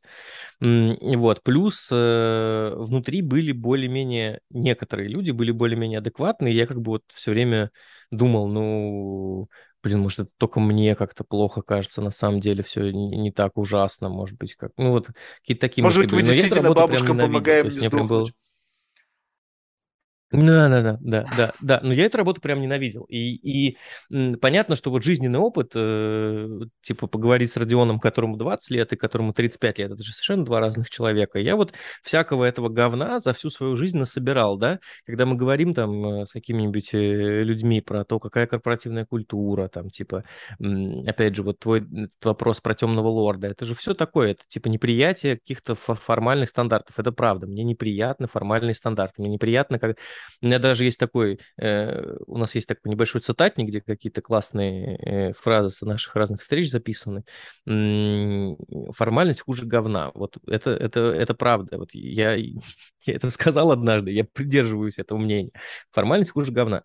И то же самое, вот, значит, с какими-то вещами, где ты идешь на столкновение с собственной совестью. Мне до сих пор э, по ночам иногда снится это в виде кошмара, как типа я продаю бабушкам БАДы. То есть, но, это было, как бы, ну, если взять вот это, знаешь, как бы глубину грехопадения, да, вот с позиции прожитых лет, да, то есть ты ретроспективно смотришь на этот поступок, ты понимаешь, что он был как бы... Сейчас уже понятно, что все иллюзии по поводу того, что там вы что-то кому-то помогаете, и польза в этом была очевидна, она спала, да, и вот, э, вот и, и тут у тебя появилась эта вот линеечка, да, у меня все в линейках, и вот, вот глубина этого грехопадения, ага. это самое худшее, что было у тебя, либо было что-то похуже. Сейчас не, я не прошу тебя об этом рассказать, просто с точки зрения системы координат, вот этот поступок, вот это вот ощущение ощущение мук совести? Либо было что-то, что потом это перебило? Ну, смотри, были какие-то неприятные эпизоды, но, наверное, вот с точки зрения какого-то производственного опыта, рабочего опыта, это, наверное, самое неприятное, что я делал в своей жизни. А было желание Там были себя какие-то за вещи это, довольно за странные, но... Было желание себя наказать? наказать за это, да? Ну, такое, знаешь, самобичеванием заниматься. Либо просто закрыл это в какую-то тайную комнату, там, дальнюю, и как бы постараться там не входить, повесил ярлык, повесил амбарный замок, сказать, окей, было, блядь, был молод, глуп, беден, рационализировал, короче, как-то это для себя, пошел там, не знаю, запустил коррупционера, он совестью как-то договорился, отбыл, от, отбыл срок, условно, как бы отделался легким испугом, получил условный срок, все, жизнь продолжается. Либо ну, демоны вот, э, рвутся наружу такие, оттуда, эй, кричат там бесы в подвале. Нет? Не, это история про то, что вот, знаешь, э, какие-то вещи были у тебя в жизни, там, типа, неловкие, там, типа, в школе, там, обосрался или что-нибудь такое в прямом смысле. Вот. Э, вот, вот, вот, вот примерно такая штука. То есть я вот понимаю, что это было очень плохо, мне это очень не нравилось. Я никогда это не прорабатывал ни с психологом, нигде. Это где-то вот у меня там в комнате заперто. Э, я такой, ну, было и было. И, но важно, какие выводы я из этого сделал, что я не готов заниматься больше такими вещами. Я попробовал работу на грани сделки с совестью, мне это очень не понравилось, я больше так делать не буду. И третий вывод, наверное, который я сделал для себя, то, что я не хочу наебывать клиентов. Э, это, ну, то есть вот для меня, э, понимаешь, вот опять же, ты же пока, ну, у меня так и работает, то есть я пока этого не попробовал, вероятно, у меня не было это настолько четко сформулировано. После этого я понял, что работа что э, основанное на обмане, это прям совсем... Ну, то есть, кажется же как, когда ты не попробовал, что типа, ну есть какие-то вещи, ну там типа я могу кого-то обмануть, ну, там типа заработать на этом деньги. Многие люди так живут. Там типа опять же, да, когда ты ребенок 90-х, там 87-го года рождения, да, там вокруг родители тебе все время говорят, что вот все, кто воровали, они живут хорошо, а вот мы честно работали, поэтому живем плохо, и ты думаешь, блин, а может быть другого способа жить хорошо нет, что-то такое. Но потом ты попробовал это сделать, и ты понимаешь, что реально плохо спишь. И я такой типа, нет, вообще-то мой сон, ну то есть я хочу быть с собой честным честным. Я хочу себе точно сказать, что я занимаюсь какими-то нормальными вещами. Но тут тоже очень важная история, вот это к твоим линейкам, да? Э, потом у меня был мой первый брак, и моя первая жена, она была детским онкологом. И у нее совершенно другая линейка. По мнению ее, вся моя жизнь с точки зрения работы, это полное дерьмо, которое никому не нужно. Потому что она исходила из того, что ты занимаешься диджитал-маркетингом, а я ежедневно... Да, да, да, да. А я ежедневно спасаю жизнь детей. Я, безусловно, восхищался ее работой. Я не знал, как это вообще можно делать, потому что, с моей точки зрения, типа детская онкология – это невероятно травмирующий эмоциональный опыт. Э, я ей восхищался, а, а вот она как бы немножко э, дисконтировала все мои заслуги, потому что вы там какую-то хуйню делаете, какие-то цифры, что-то статьи пишете, видео снимаете, детей я спасаю. Ну, это действительно важно.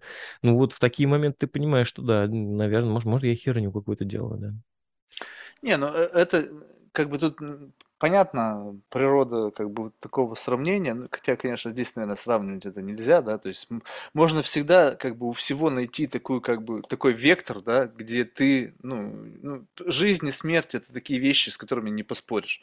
Ну, то есть самое худшее, наверное, что было в жизни человека, да, это потерять кого-то близкого. Ну, то есть как бы это вот э, с точки зрения этой линейки это как бы такой абсолютно ноль.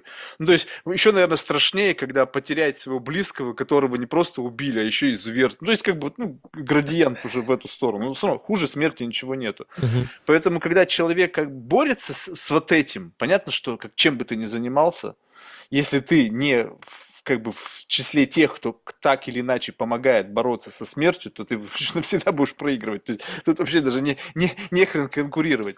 Ну, теперь понятно, почему брак бывший. То есть, Но то же самое, тут, типа, то есть то, то же самое ты можешь... Не-не-не, там мы, мы не по этому поводу было. Э, но то же самое, ты ведь то же самое можешь сказать отоларингологу, да, ты можешь сказать, типа, чувак, что ты там лечишь геморрит, это какая-то херня. Я спасаю детей. Или ты можешь то же самое каждый день себе говорить по поводу того, что вот есть отряд МЧС, да, там в нашем районе стоят, там ждут, когда пожар начнется или что-нибудь такое, они подскочат, все это сделают. И, э, безусловно, их работа вызывает, наверное, большее уважение, чем работа там какого-нибудь именитого маркетолога или там типа важнее действительно спасать дома э, э, от пожара, чем читать Питера Друкера. Наверное, но нужно научиться в этом смысле как-то с собой э, э, коммуницировать, потому что ты либо должен, ну, то есть ты либо понимаешь, что есть вот единственная доступная работа, которая оправдана и которая классная, э, спасать людей, и тогда нужно, наверное, этим заниматься. Либо ты сам себе объясняешь, что, типа, это не мое, я просто восхищаюсь этими людьми, но точно этим заниматься не смогу, поэтому я там, не знаю, буду книжки писать. Дарья Донцова же как-то объясняет себе смысл своей жизни. Ты знаешь, мне кажется, вот у большинства людей, на самом деле, вот это же очень любопытно. Вот э, я не знаю там историю твоей супруги бывшей, не знаю там историю Дарьи Донцовой. Мне просто кажется так, что как бы в какой-то момент люди себя обнаруживают в той или иной как бы должности, специальности, работе. То есть, как бы не то, чтобы... Ну, есть люди, которые, я восхищаюсь ими, которые вот как-то с детства, знаешь, вот я хочу стать космонавтом. И, блядь, и сразу он и космонавт. Mm-hmm. Ну, то есть, как бы, понятно, что его первичные намерения были продиктованы, опять же, каким-то контекстом, в котором он был, его как-то триггернул, но неважно, да. А другое дело, знаешь, когда вот люди как-то себя обнаруживают, и потом с позиции, они себя обнаружили где-то, они, ну, где-то, я имею в виду, не где-то там на, на задворках, а уже в какой-то там, не знаю, достаточно хорошей позиции. И, и понятно, что они пытаются максимально как бы э, ну, ретроспективно на это взглянуть, как бы как вот как success story. Также вот врач, да, вот некоторые люди вот, ну, uh-huh. учились, учились на врача, потом какая-то специализация, там какое-то распределение, бум, и ты оказался так, что ты, блин, спасаешь детей от онкологии. Хотел ты в начале своего жизненного mm-hmm. пути, вот в детстве, стать врачом, который спасает детей от онкологии? Блин, ну если да, это твоей было твоей мечтой, ну молодчага, ты как бы изначально настроен был на то, чтобы mm-hmm. спасать жизнь людей. Но если ты там как-то вдруг оказался, сам того не подозревая, как-то жизнь тебя туда завела, и теперь ты берешь и просто тупо всех обсираешь, потому что они как бы почему-то не там, где ты, а ты там сам оказался случайно, тоже знаешь, такое лицемерие, мне кажется. Вот, и вот в этом отношении очень важно внешнее, э, внешнее как бы подкрепление. Вот ты сказал, что один из компонентов того, что тебе важно, да, помимо там отсутствия там какой-то сделки с совестью, полезность. Но вот как бы полезность, то есть мало того, что тебе заплатили там какой-то чек, прислали за твою работу, главное, чтобы это было еще и полезно. А как эту полезность меришь? То есть тебе позвонили, слушай, Родион, блин, красавчик, спасибо, блин, дай я тебя расцелую, обниму, все супер, мы там заработали денег или там наша компания там, не знаю, выросла там количество там чего-нибудь. Вот это полезность. Полезность, выраженная в каких-то комплементарных комментариях, связанных с твоей деятельностью. То есть некий запрос на тщеславие. Знаешь, я как для себя разделю. Я понял. Не-не-не, это, ну, мне кажется, что немножко не про это. Э, мне кажется, что вот я для себя разделяю следующее понимание. Клиент остался доволен, ну, вот есть такой просто статус, да, э, довольно часто э, в digital е такое можно, ну, везде можно встретить, но вот я в digital е часто встречаю, клиент остался доволен. И вот с, с, сам этот факт, он мне ничего не дает. Мне всегда нужно понять, почему клиент остался доволен. Если клиент остался доволен, потому что, ну, то есть, условно, там, сделали мы какой-нибудь спецпроект для клиента, да, и он остался доволен, потому что ему самому понравился спецпроект. Вот это как бы, это не приносит удовлетворения. То есть ты такой, окей, классно, мы сделали работу, все довольны, здорово, там, типа э, удовлетворение на уровне ноль. А хорошее удовлетворение это когда клиент тебе говорит, смотри, э, мы сделали классный спецпроект, у нас с него вот столько-то было продаж, или даже если не в абсолютных цифрах, а получилось там, значит, сделать м, продажи на 20% дешевле, мы типа заработали, классно. Э, базово это ну, окупаемость инвестиций, то есть чтобы клиент купил у нас что-то за 3 миллиона, заработал на этом там типа 12 миллионов. Офигенно. Вот такое меня, меня радует. Я стараюсь стараюсь, по крайней мере, вот отслеживать, чтобы когда мы что-то придумываем или когда мы что-то клиенту предлагаем, чтобы у клиента был э, профит. То есть, э, как В бы противном случае, ну, типа, те- тебе в этот момент как бы что важно? Ну, то есть я, я понял логику, что у клиента возвратные инвестиции там превышает э, ну, совокупные затраты. Вот, но для тебя это что? То есть ты в в этот самый момент говоришь, блин, красавчик, я смог. Я обещал, я доставил, я как бы доволен собой. То есть здесь как бы уровень как бы собственного удовлетворения от проделанной работы тебе важен. То есть то, что ты взялся, то, что ты пообещал, то, что ты как бы, ну, то есть то, то, что ты не облажался в конечном итоге. наверное, немножко по-другому. Тут, э, знаешь, у меня это обычно работает как-то так, что есть вещи, которые я придумал, или придумала моя команда, или мы придумали вместе, и они сработали. То есть здесь я испытываю удовлетворение от того, что есть какие-то вещи, которые мы придумали, решили, что они почему-то должны сработать, и они действительно сработали. То есть я вот здесь кайфую на уровне того, что что-то, что родилось в голове, превратилось во что-то реальное и действительно принесло пользу. Наверное, вот так. Слушай, а как это, ну, меняет тебя? Ну, представь себе, я сейчас опять буду в абсурд пойду, знаешь, как бы, ну, можно оставить это все на Мгм. уровне нормального, да, то есть, ну, окей, чувак делает что-то, удовлетворение получает от того, что то, что мы придумали, сработало. Ну, действительно здорово, то есть, ну, можно чуть-чуть до абсурда довести. Представь себе, один раз сработало, второй раз сработало, Мгм. третий раз сработало, и потом думаешь, блядь, все, что я не делаю, все работает, я ебучий темный лорд. И тут Да. смотришь, жух, и ты Можно. только что раз, и как будто бы, вот знаешь, как бы, вот как это, знаешь, стремительный взлет, и где-то там какие-то муравьи внизу остались, и вот тебя уже зовут на конференции, расскажи нам, Родион, вот как, в чем твоя магия, в чем твой секрет, и они еще тебе добавляют этого топлива в твой ракетоноситель, и он уже несется, блядь, как куда, за, за пределы орбиты. Вот чувствуешь, что происходит несколько вот это вот, ну, как бы корона начинает появляться, либо ты другого плана человек, что на тебя это не действует с точки зрения вот как бы увеличения вот этого вот какого-то внутреннего эго. Про корону интересная штука. Мне, к- если мы не, не, не, про, корон- не про коронавирус, а про какой-то там типа уровень, э, типа зазнался, да, человек. Вот. Мне кажется, что самому это понять невозможно. Как раз э, вот типа история с короной, типа зазнался, охуел или что-то такое. Это для этого есть общество. Общество тебе про это скажет, что ты там, значит, изменился, стал другим э, и так далее. Возвращаясь к моей предыдущей истории, мне кажется, что у меня это такое вот э, внутренняя установка про то, что когда я делаю что-то, что у клиентов окупается, приносит им профит и так далее, помогает мне не продавать БАДы бабушкам. Потому что если я, значит, делаю что-то для клиента, и это вот такие потемкинские деревни, а такого до хрена просто в digital е, да, что сделали просто что-то... ка- Канские львы вот тебя. Я, я, э, лю- любые вот эти фестивальные кейсы, которые делаются ради фестивалей. Вот для меня это не очень приемлемо, потому что я в этот момент продаю БАДы бабушкам. Вот. Наверное, у меня вот это срабатывает какая-то такая внутренняя штука. Я хочу делать что-то, что работает за пределами моей фантазии, потому что в противном случае, ну это уже мои э, загоны, в противном случае я буду себя чувствовать неполноценным, я буду себя чувствовать бесполезным. Я не хочу себя чувствовать бесполезным. Слушай, ну вот тут есть любопытный момент. Вот представим себе, скажем так, что вот у тебя все вот в рамках я не знаю, ну просто гипотетически, что все в елочку. Ну, скажем так, сейчас не берем какие-то там флуктуации, связанные там с какими-то операциями, а просто вот жизнь идет, есть кривая, как Мгм. клюшечка загибается, все хорошо. Но это как, знаешь, как, как некий поток. Да, есть клиенты, есть сложные задачи, есть решения, есть деньги, какие-то награды, спрос. В общем, ты не зазнаешься, все остальное. Но вот представь себе, что это как, знаешь, некая такая эволюция, спрос на что-то большее. То есть теперь как бы вот у тебя мозги начинают, как бы ты становишься заложником своего собственного mindset а. Ты смотришь на какую-то задачу, ее можно сделать вот так вот, и она стопудово принесет 3 икса. Но ты говоришь, блин, ну я так делал, скучно, неинтересно. Я хочу что-то, чтобы даже мне, блядь, было интересно. Клиент уже, он уже доволен, он уже обоссался от счастья еще вчера. Но я думаю, блин, ну я же сейчас сам с собой уже Мгм. конкурирую. Я уже не конкурирую с другими игроками, я конкурирую сам с собой. Я хочу сам себя удивить.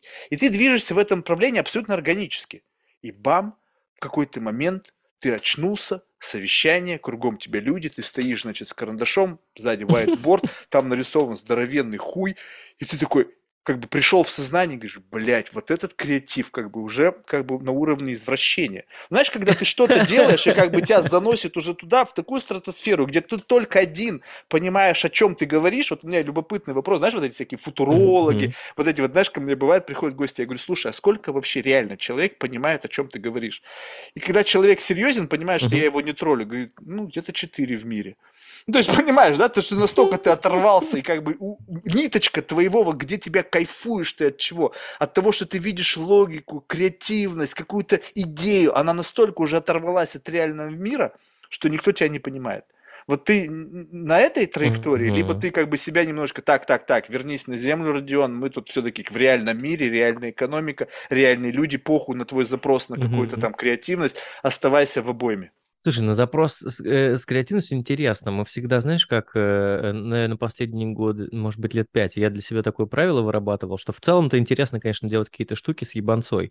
Ну, то есть есть какие-то стандартные решения, а ты хочешь всегда что-нибудь такое интересное сделать. Это правда, потому что, ну, э, это доставляет удовольствие. Когда ты пришел, типа, не знаю, к клиенту, который продает, там, типа, мужские бритвы, и ты говоришь, давайте сделаем охеренный спецпроект, э, побрей яйца. Супер вообще все просто обоссутся. Будет очень круто, про это все напишут там, типа, и ты радуешься тому, что ты придумал креатив, типа, что побрить нужно яйца, а не лицо. Мы всегда стараемся... Сейчас, по-моему, бритву сделали специально для яиц. Обычно... Кто надо погуглить, по-моему, есть такое даже специально, кто-то выпустил.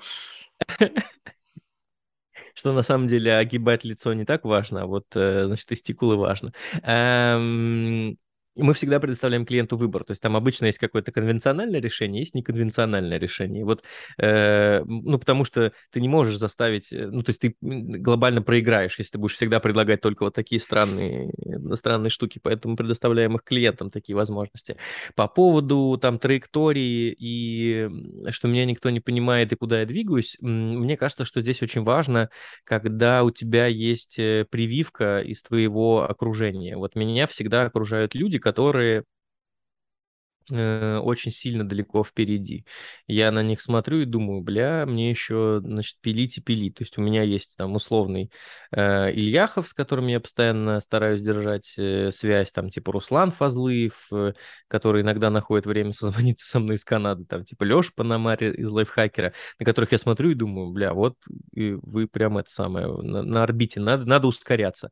И вот меня все время э, держит в тонусе то, что вокруг меня есть люди, которые успешнее меня, но они помимо этого адекватные. То есть там, типа, я никогда не буду смотреть на Аяза Шабудинова и думать, бля, я хочу быть как Аяз Шабудинов.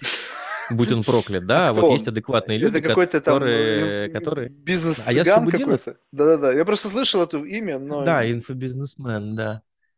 Инфобизнесмен, да, который, собственно, вот заработал на... Ну вот, а я Шабудинов в моей голове продает бабушкам БАДы, а есть вот типа, э, не знаю, Фазлыев, который супер умный мужик, который построил огромную компанию, которую сначала купили половину в Штатах, потом ее выкупила канадская компания, э, у которого есть сейчас деньги, но они не просто так с нему свалились на голову, а это результат десятилетнего труда. Вот я все время в ахере от того, как, типа, строит свою работу Руслан. Поэтому я к нему хожу и говорю, бля, что почитать, слушай, а что посмотреть, а вообще что вообще, куда подумать.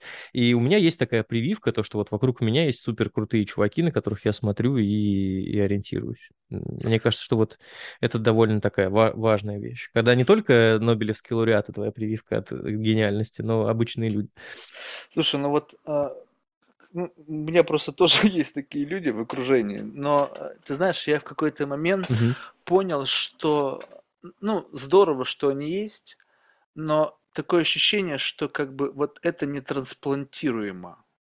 Ну, ты смотришь то, что у них есть, то, что делает их теми, кто они есть. И как бы этим остается только как бы, ну, по-хорошему, если это твои близкие друзья, радоваться за них, как бы искренне. Но ты понимаешь, что эту штуку ты в себя инкорпорировать не можешь. Это природа, это, это уникальная особенность этих людей, которые делают их ими. Да, ты можешь попытаться, в конечном итоге ты просто можешь тупо сорвать себе дыхалку, не знаю, надорвать себе связки, но так быстро бежать и обгонять препятствия ты не сможешь. Ну, не потому что, блин, ты, ну, ну, как бы мы разные.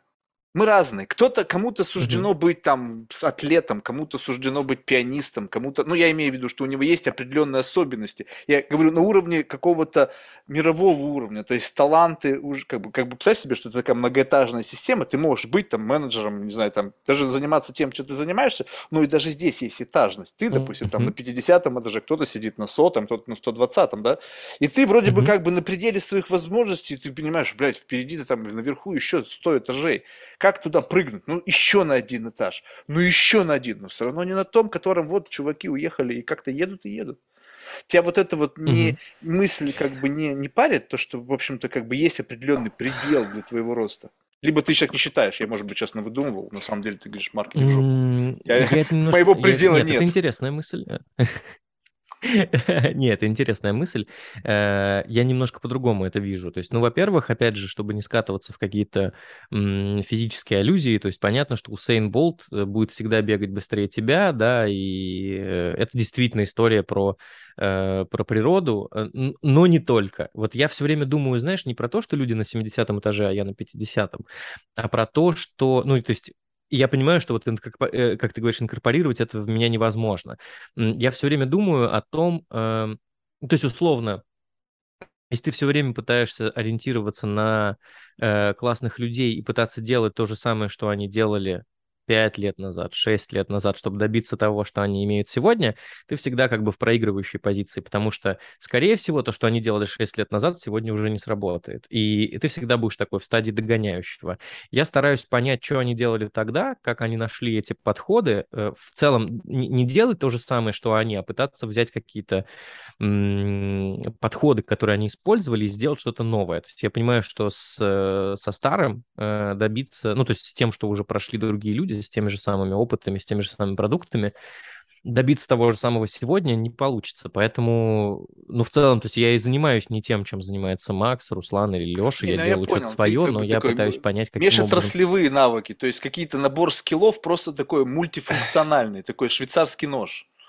Ну вот да, то есть то есть я, ну, даже не в этом дело. А, то есть, ну вот, например, э, я смотрю на Руслана, сейчас, я жалею всегда упущенного времени, то есть вот э, я не смотрю на, чуваков и такой, типа, вот, блин, они родились талантливыми, а я родился не талантливым, какая-то херня, э, мне не повезло, я грустный. Я смотрю на это с точки зрения ребята в нужное время и сделали нужную вещь, и сейчас они получают от этого профит. И я все время думаю о том, а что сейчас за время и какая сейчас вещь может стать такой же необходимой, ну то есть что сейчас можно сделать в нынешних реалиях, чтобы чего-то добиться на уровне этих чуваков. Как видишь, пока я ничего такого не сделал, чтобы приблизиться к ним, но я стараюсь, смотрю на то, что происходит вокруг и пытаюсь придумать что-то интересное. Да, но вот это как бы такой самый разумный из этого вывод. На всем на этом построены все коучинги, все бизнес-книги и так далее. Они смотрят, э, как бы декомпозируют успех каких-то людей, людей,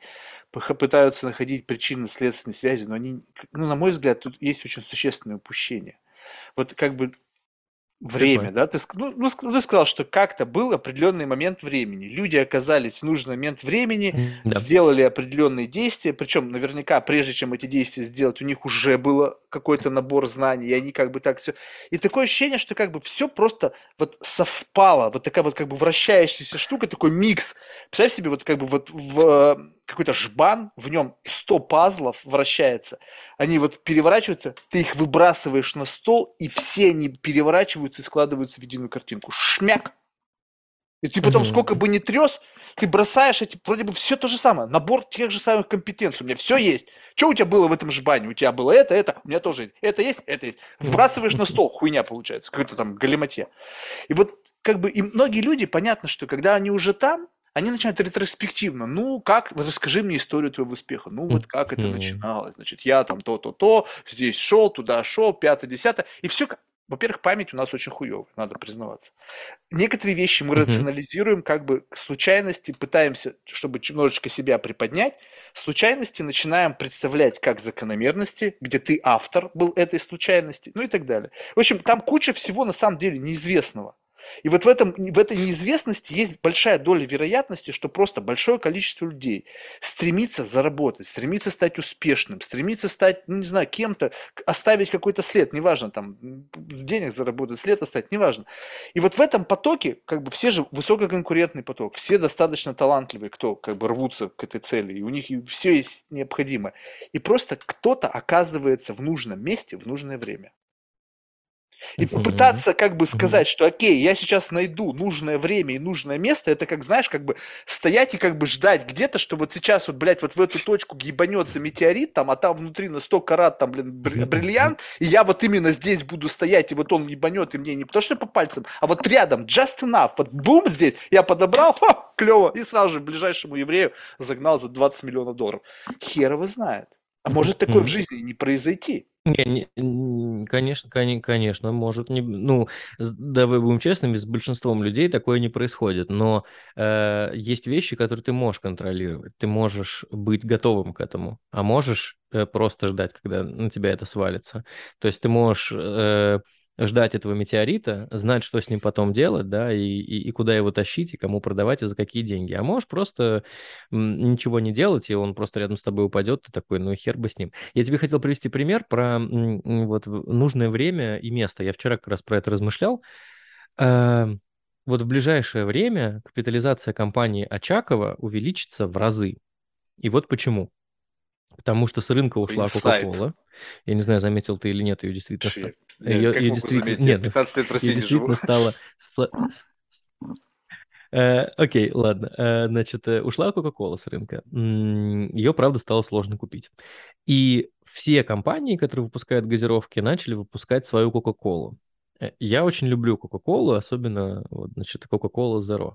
Я покупал разные, попробовать. Ну, это не идет ни в какое сравнение, они какие-то очень херовые, более-менее была, э, значит, версия неплохая у черноголовки, но Очакова в очень короткие сроки скопировал все базовые три напитка, э, наладил логистику так, что их можно купить практически везде, и первым выпустил, э, у них это называется Cool Cola Zero. И я уверен, что все остальные вот эти вот попытки, там типа вот мудрая кола, сладкая кола, вот это все, они э, никуда не зайдут. А Чакова займет очень большую нишу, э, типа, помимо того, что все начнут, значит, просить э, кола с виски, да, в барах, им будут наливать Сачакова, то есть чуваки э, как раз-таки очень четко и понятно были готовы воспользоваться этим моментом. У них была логистика, у них были мозги, они быстро собрались, придумали классные бутылки, э, придумали хорошие рецепты, э, значит, нашли хорошие, там, не знаю, как это, сырье, выкинули это на рынок, и это захватывает рынок сейчас. Я уверен, что вот я в Фейсбуке читал, многие ребята про это пишут, про то, что действительно, скорее всего, в ближайшее время очаковская кола станет стандартом рынка.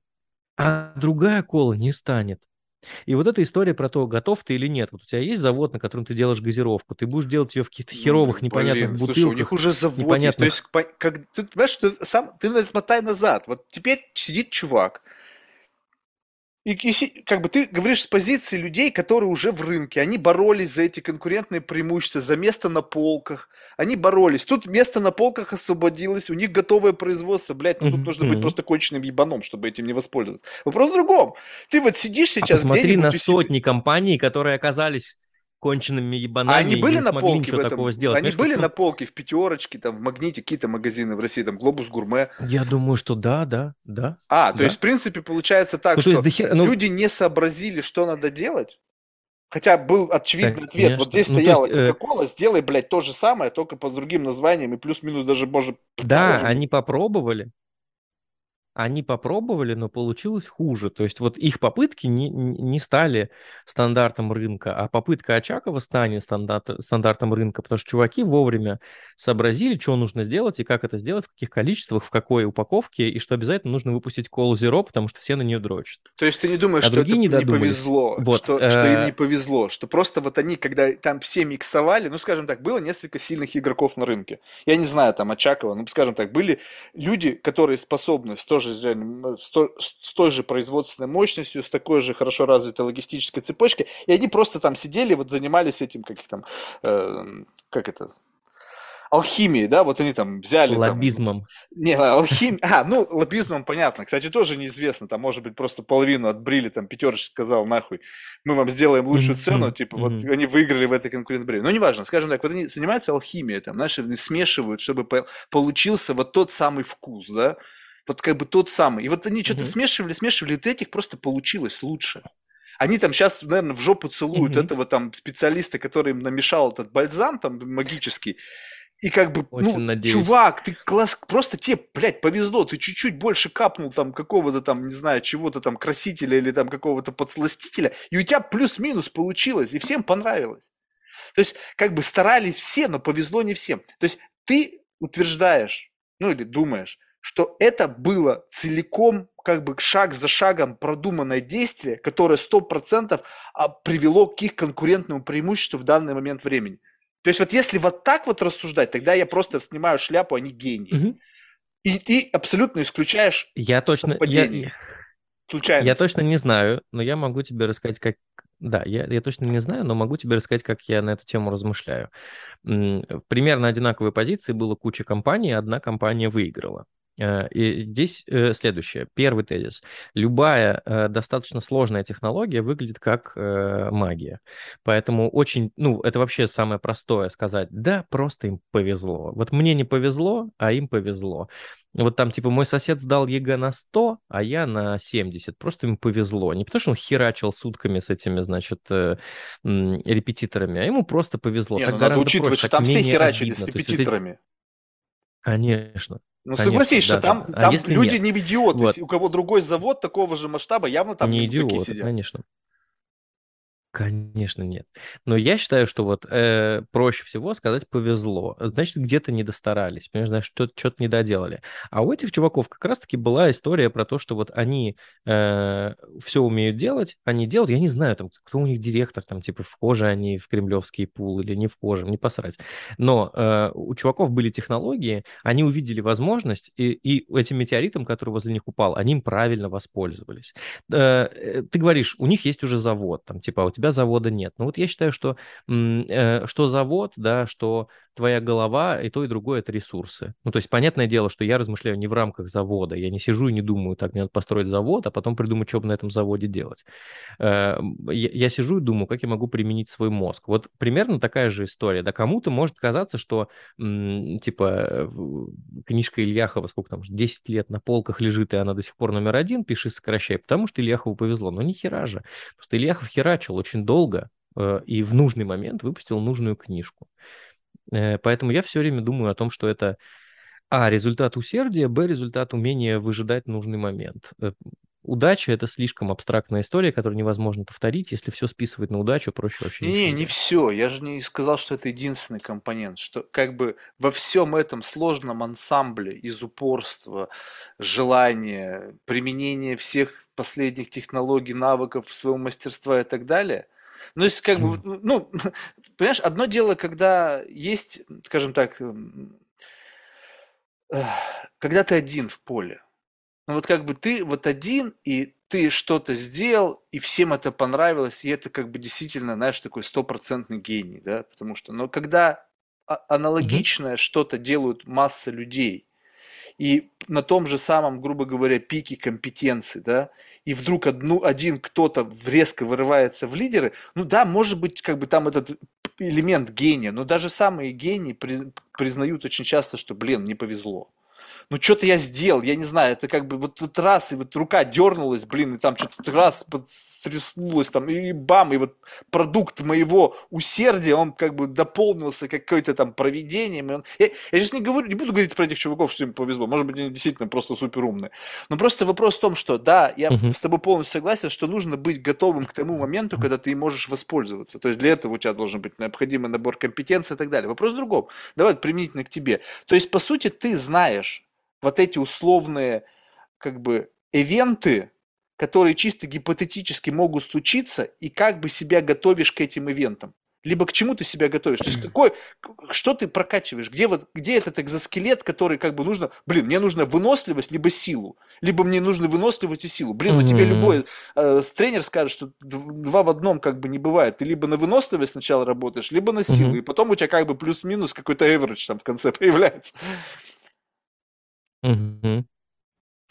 Э, я тебе так скажу. Э, я точно не знаю, что должно произойти и в какой момент я смогу применить э, очередной свой навык для того, чтобы там типа заработать больше или сделать действительно что-то важное.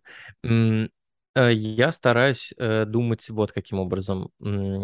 Есть вещи, которые мне нравятся, поэтому я прокачиваюсь в них. Я там типа читаю, работаю, смотрю лекции, э, э, что-то еще э, для того, чтобы, ну вот, это, знаешь, какая банальная история про то, чтобы стать лучшей версией себя, но вне достигаторства. Вот меня очень парит эта история про то, чтобы там типа номер один, еще что-то вот не, не, не моя эта хрень.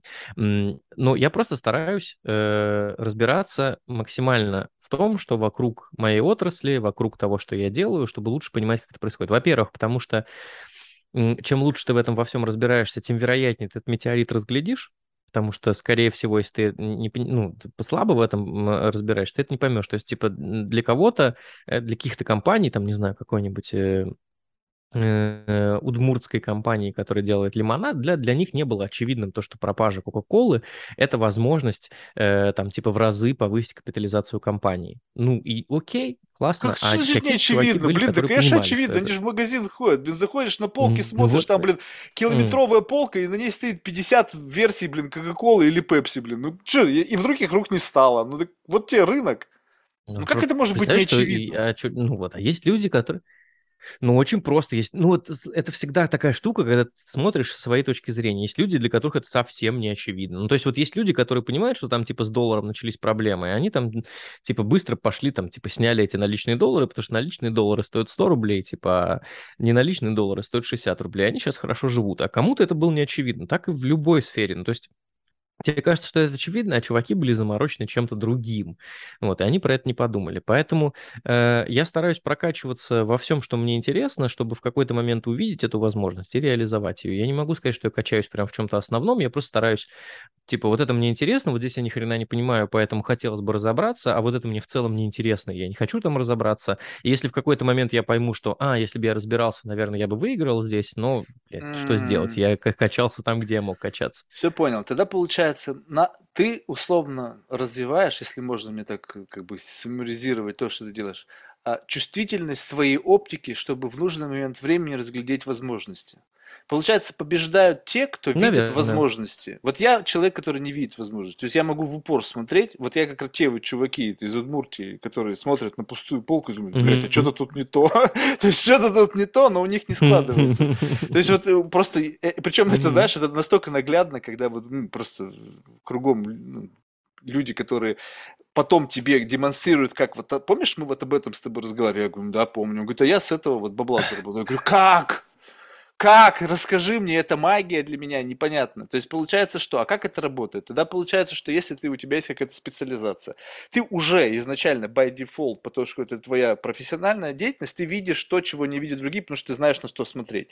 Но в силу того, что это высокий опять конкурентный рынок, он еще очень сильно меняется, ты должен увидеть некий паттерн, да, который можно экстраполировать в будущее, и в этом будущем есть что-то, что как бы вот оно сработает. То есть ты должен насколько как бы концентрированно всегда смотреть и иметь необходимую оптику, но вопрос в том, что вот я сколько не стараюсь как бы научиться, мне, мне нужен, я хочу следующий шаг. Ну, то есть, условно, я хочу переехать на следующий этаж. Uh-huh. Вот уже пять лет хочу. И uh-huh. до сих пор как бы, ну, я бывал в гостях на разных этажах, меня впустили в фойе. Зашел, посмотрел, думаешь, блядь, как же здесь заебись. Все, до свидания, ваше время кончилось, садишься в лифт, уезжаешь себе вниз, сидишь и думаешь, блядь, ну как же там бы закрепиться? И у меня не получается. Никак. И слушал, и читал. В свое время столько читал и столько слушал, знаешь, уже просто даже уши болели от всяких аудиокниг, там каких-то выступлений, книги. Много читал в детстве, потому что был дебилом, заставляли читать. Вот. Потом читал меньше, просто времени не стало. Но слушал очень много. Но в конечном итоге понял, что как бы вот у этого всего должна быть какая-то основа. То есть вот как бы нельзя в голове собирать хаотические знания.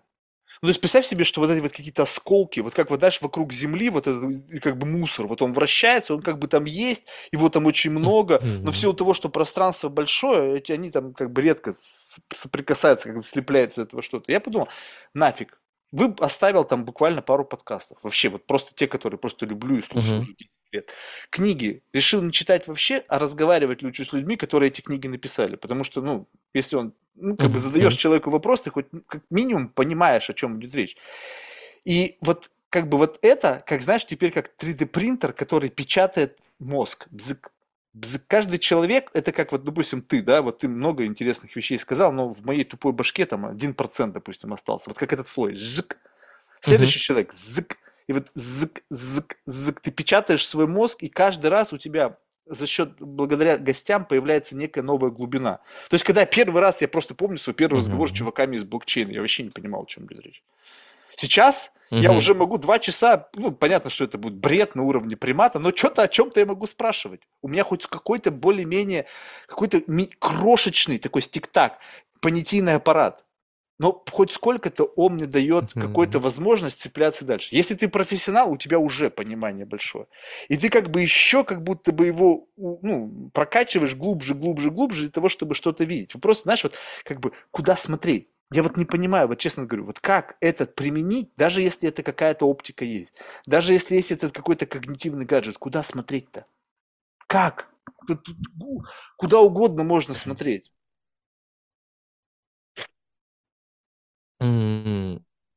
Слушай, ну, э, тут два момента. Первое.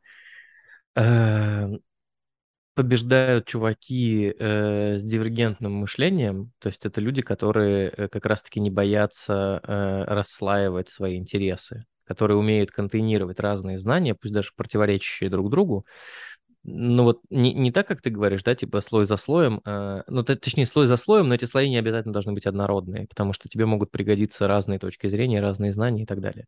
И чуваки, которые там типа условно там им не нравится религия, и там они не, не, не, не очень любят таких людей, но э, они дают возможность э, там типа пообщаться, узнать что-то, сконтейнировать эти знания, положить их в голову и так далее, а потом пойти изучать то же самое, но про, про науку. Люди, которые не, не, не, не однополярные, такие побеждают.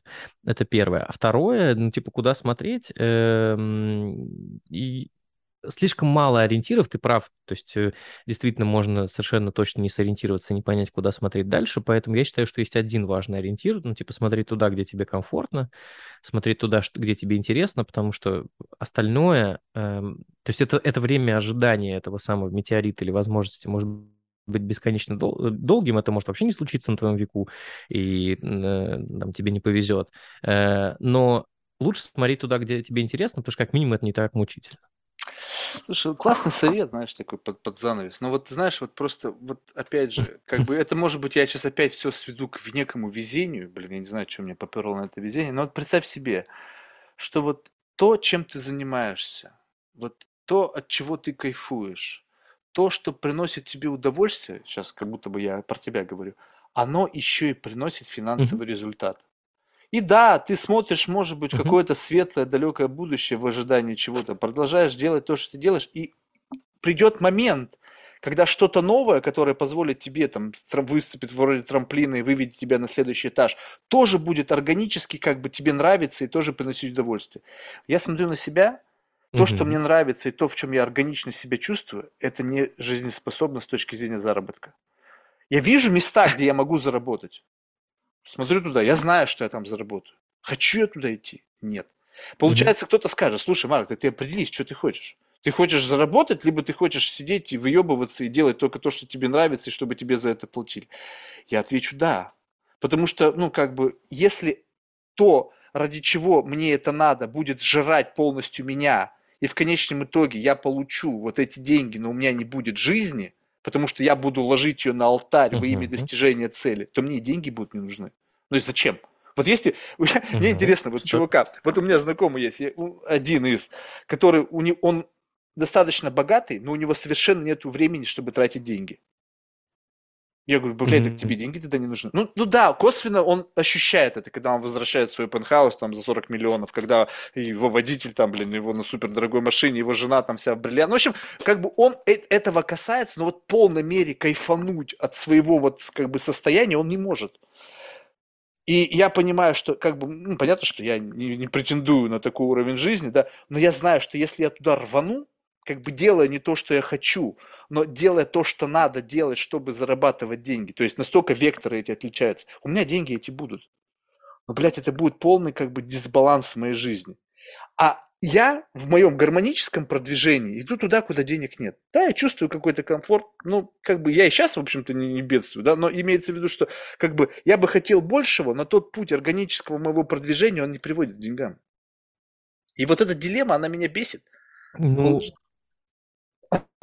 Я понимаю тебя, но она действительно звучит довольно неприятно.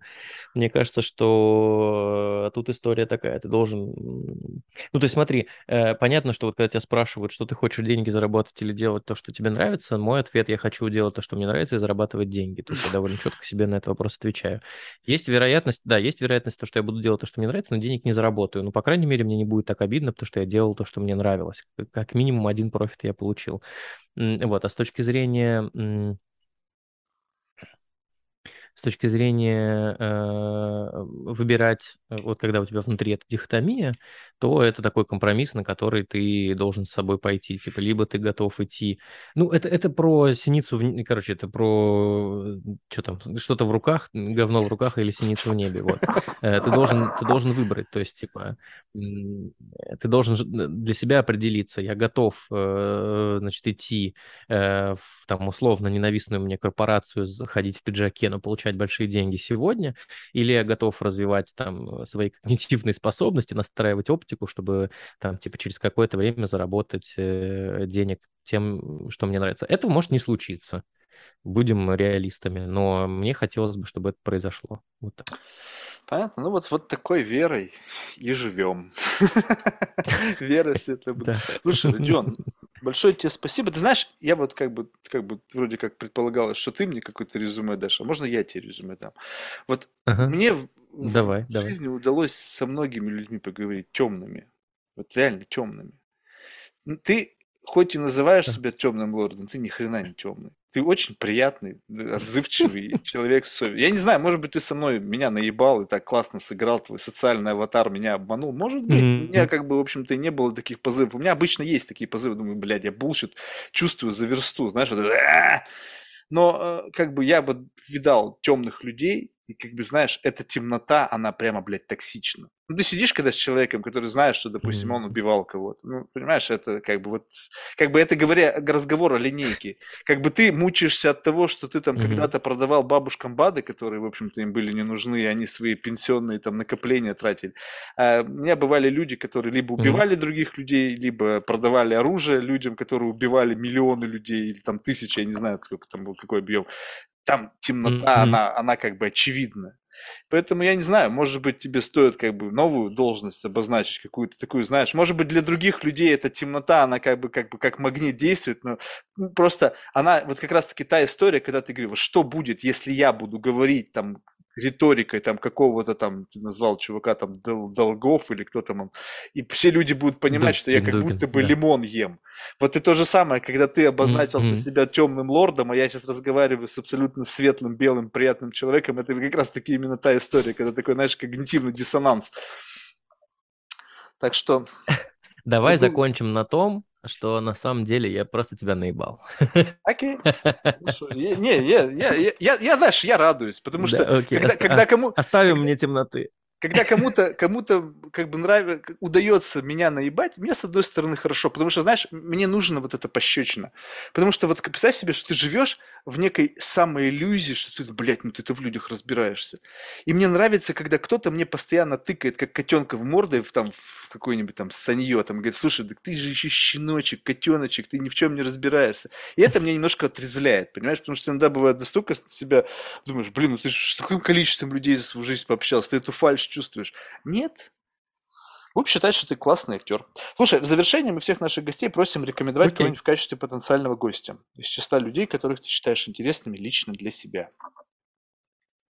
О, я бы предложил вот тех троих людей, которыми я восхищаюсь. Ильяхов, Пономарь, Фазлыев.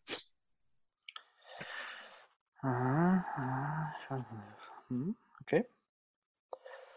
Записал. Что ж, успехов. Желаю тебе обрести вот то самое какое-то пресловутое место, да, а- увидеть его, разглядеть раньше всех, оказаться там первым с очком, там, с каталкой, чтобы этот самородок отвезти куда нужно, ну и готовы уже сразу же цепочку, которая готова будет у тебя этот самородок быстренько купить. Это, мне кажется, такая, знаешь, как бы творческая реализация, да, то есть вот уже сейчас можно говорить о том, что такой достаточно по сравнению с многими другими, кто еще на этой траектории восходящий, ты уже там куча Мгм. майлстоунов достиг, но я так понимаю, что на этом-то внутренние амбиции, они не, не иссякли, то есть там вперед рвать и рвать и рвать. Нет, нет. Спасибо. Желаю тебе того же самого. Спасибо за приятную беседу. Пока.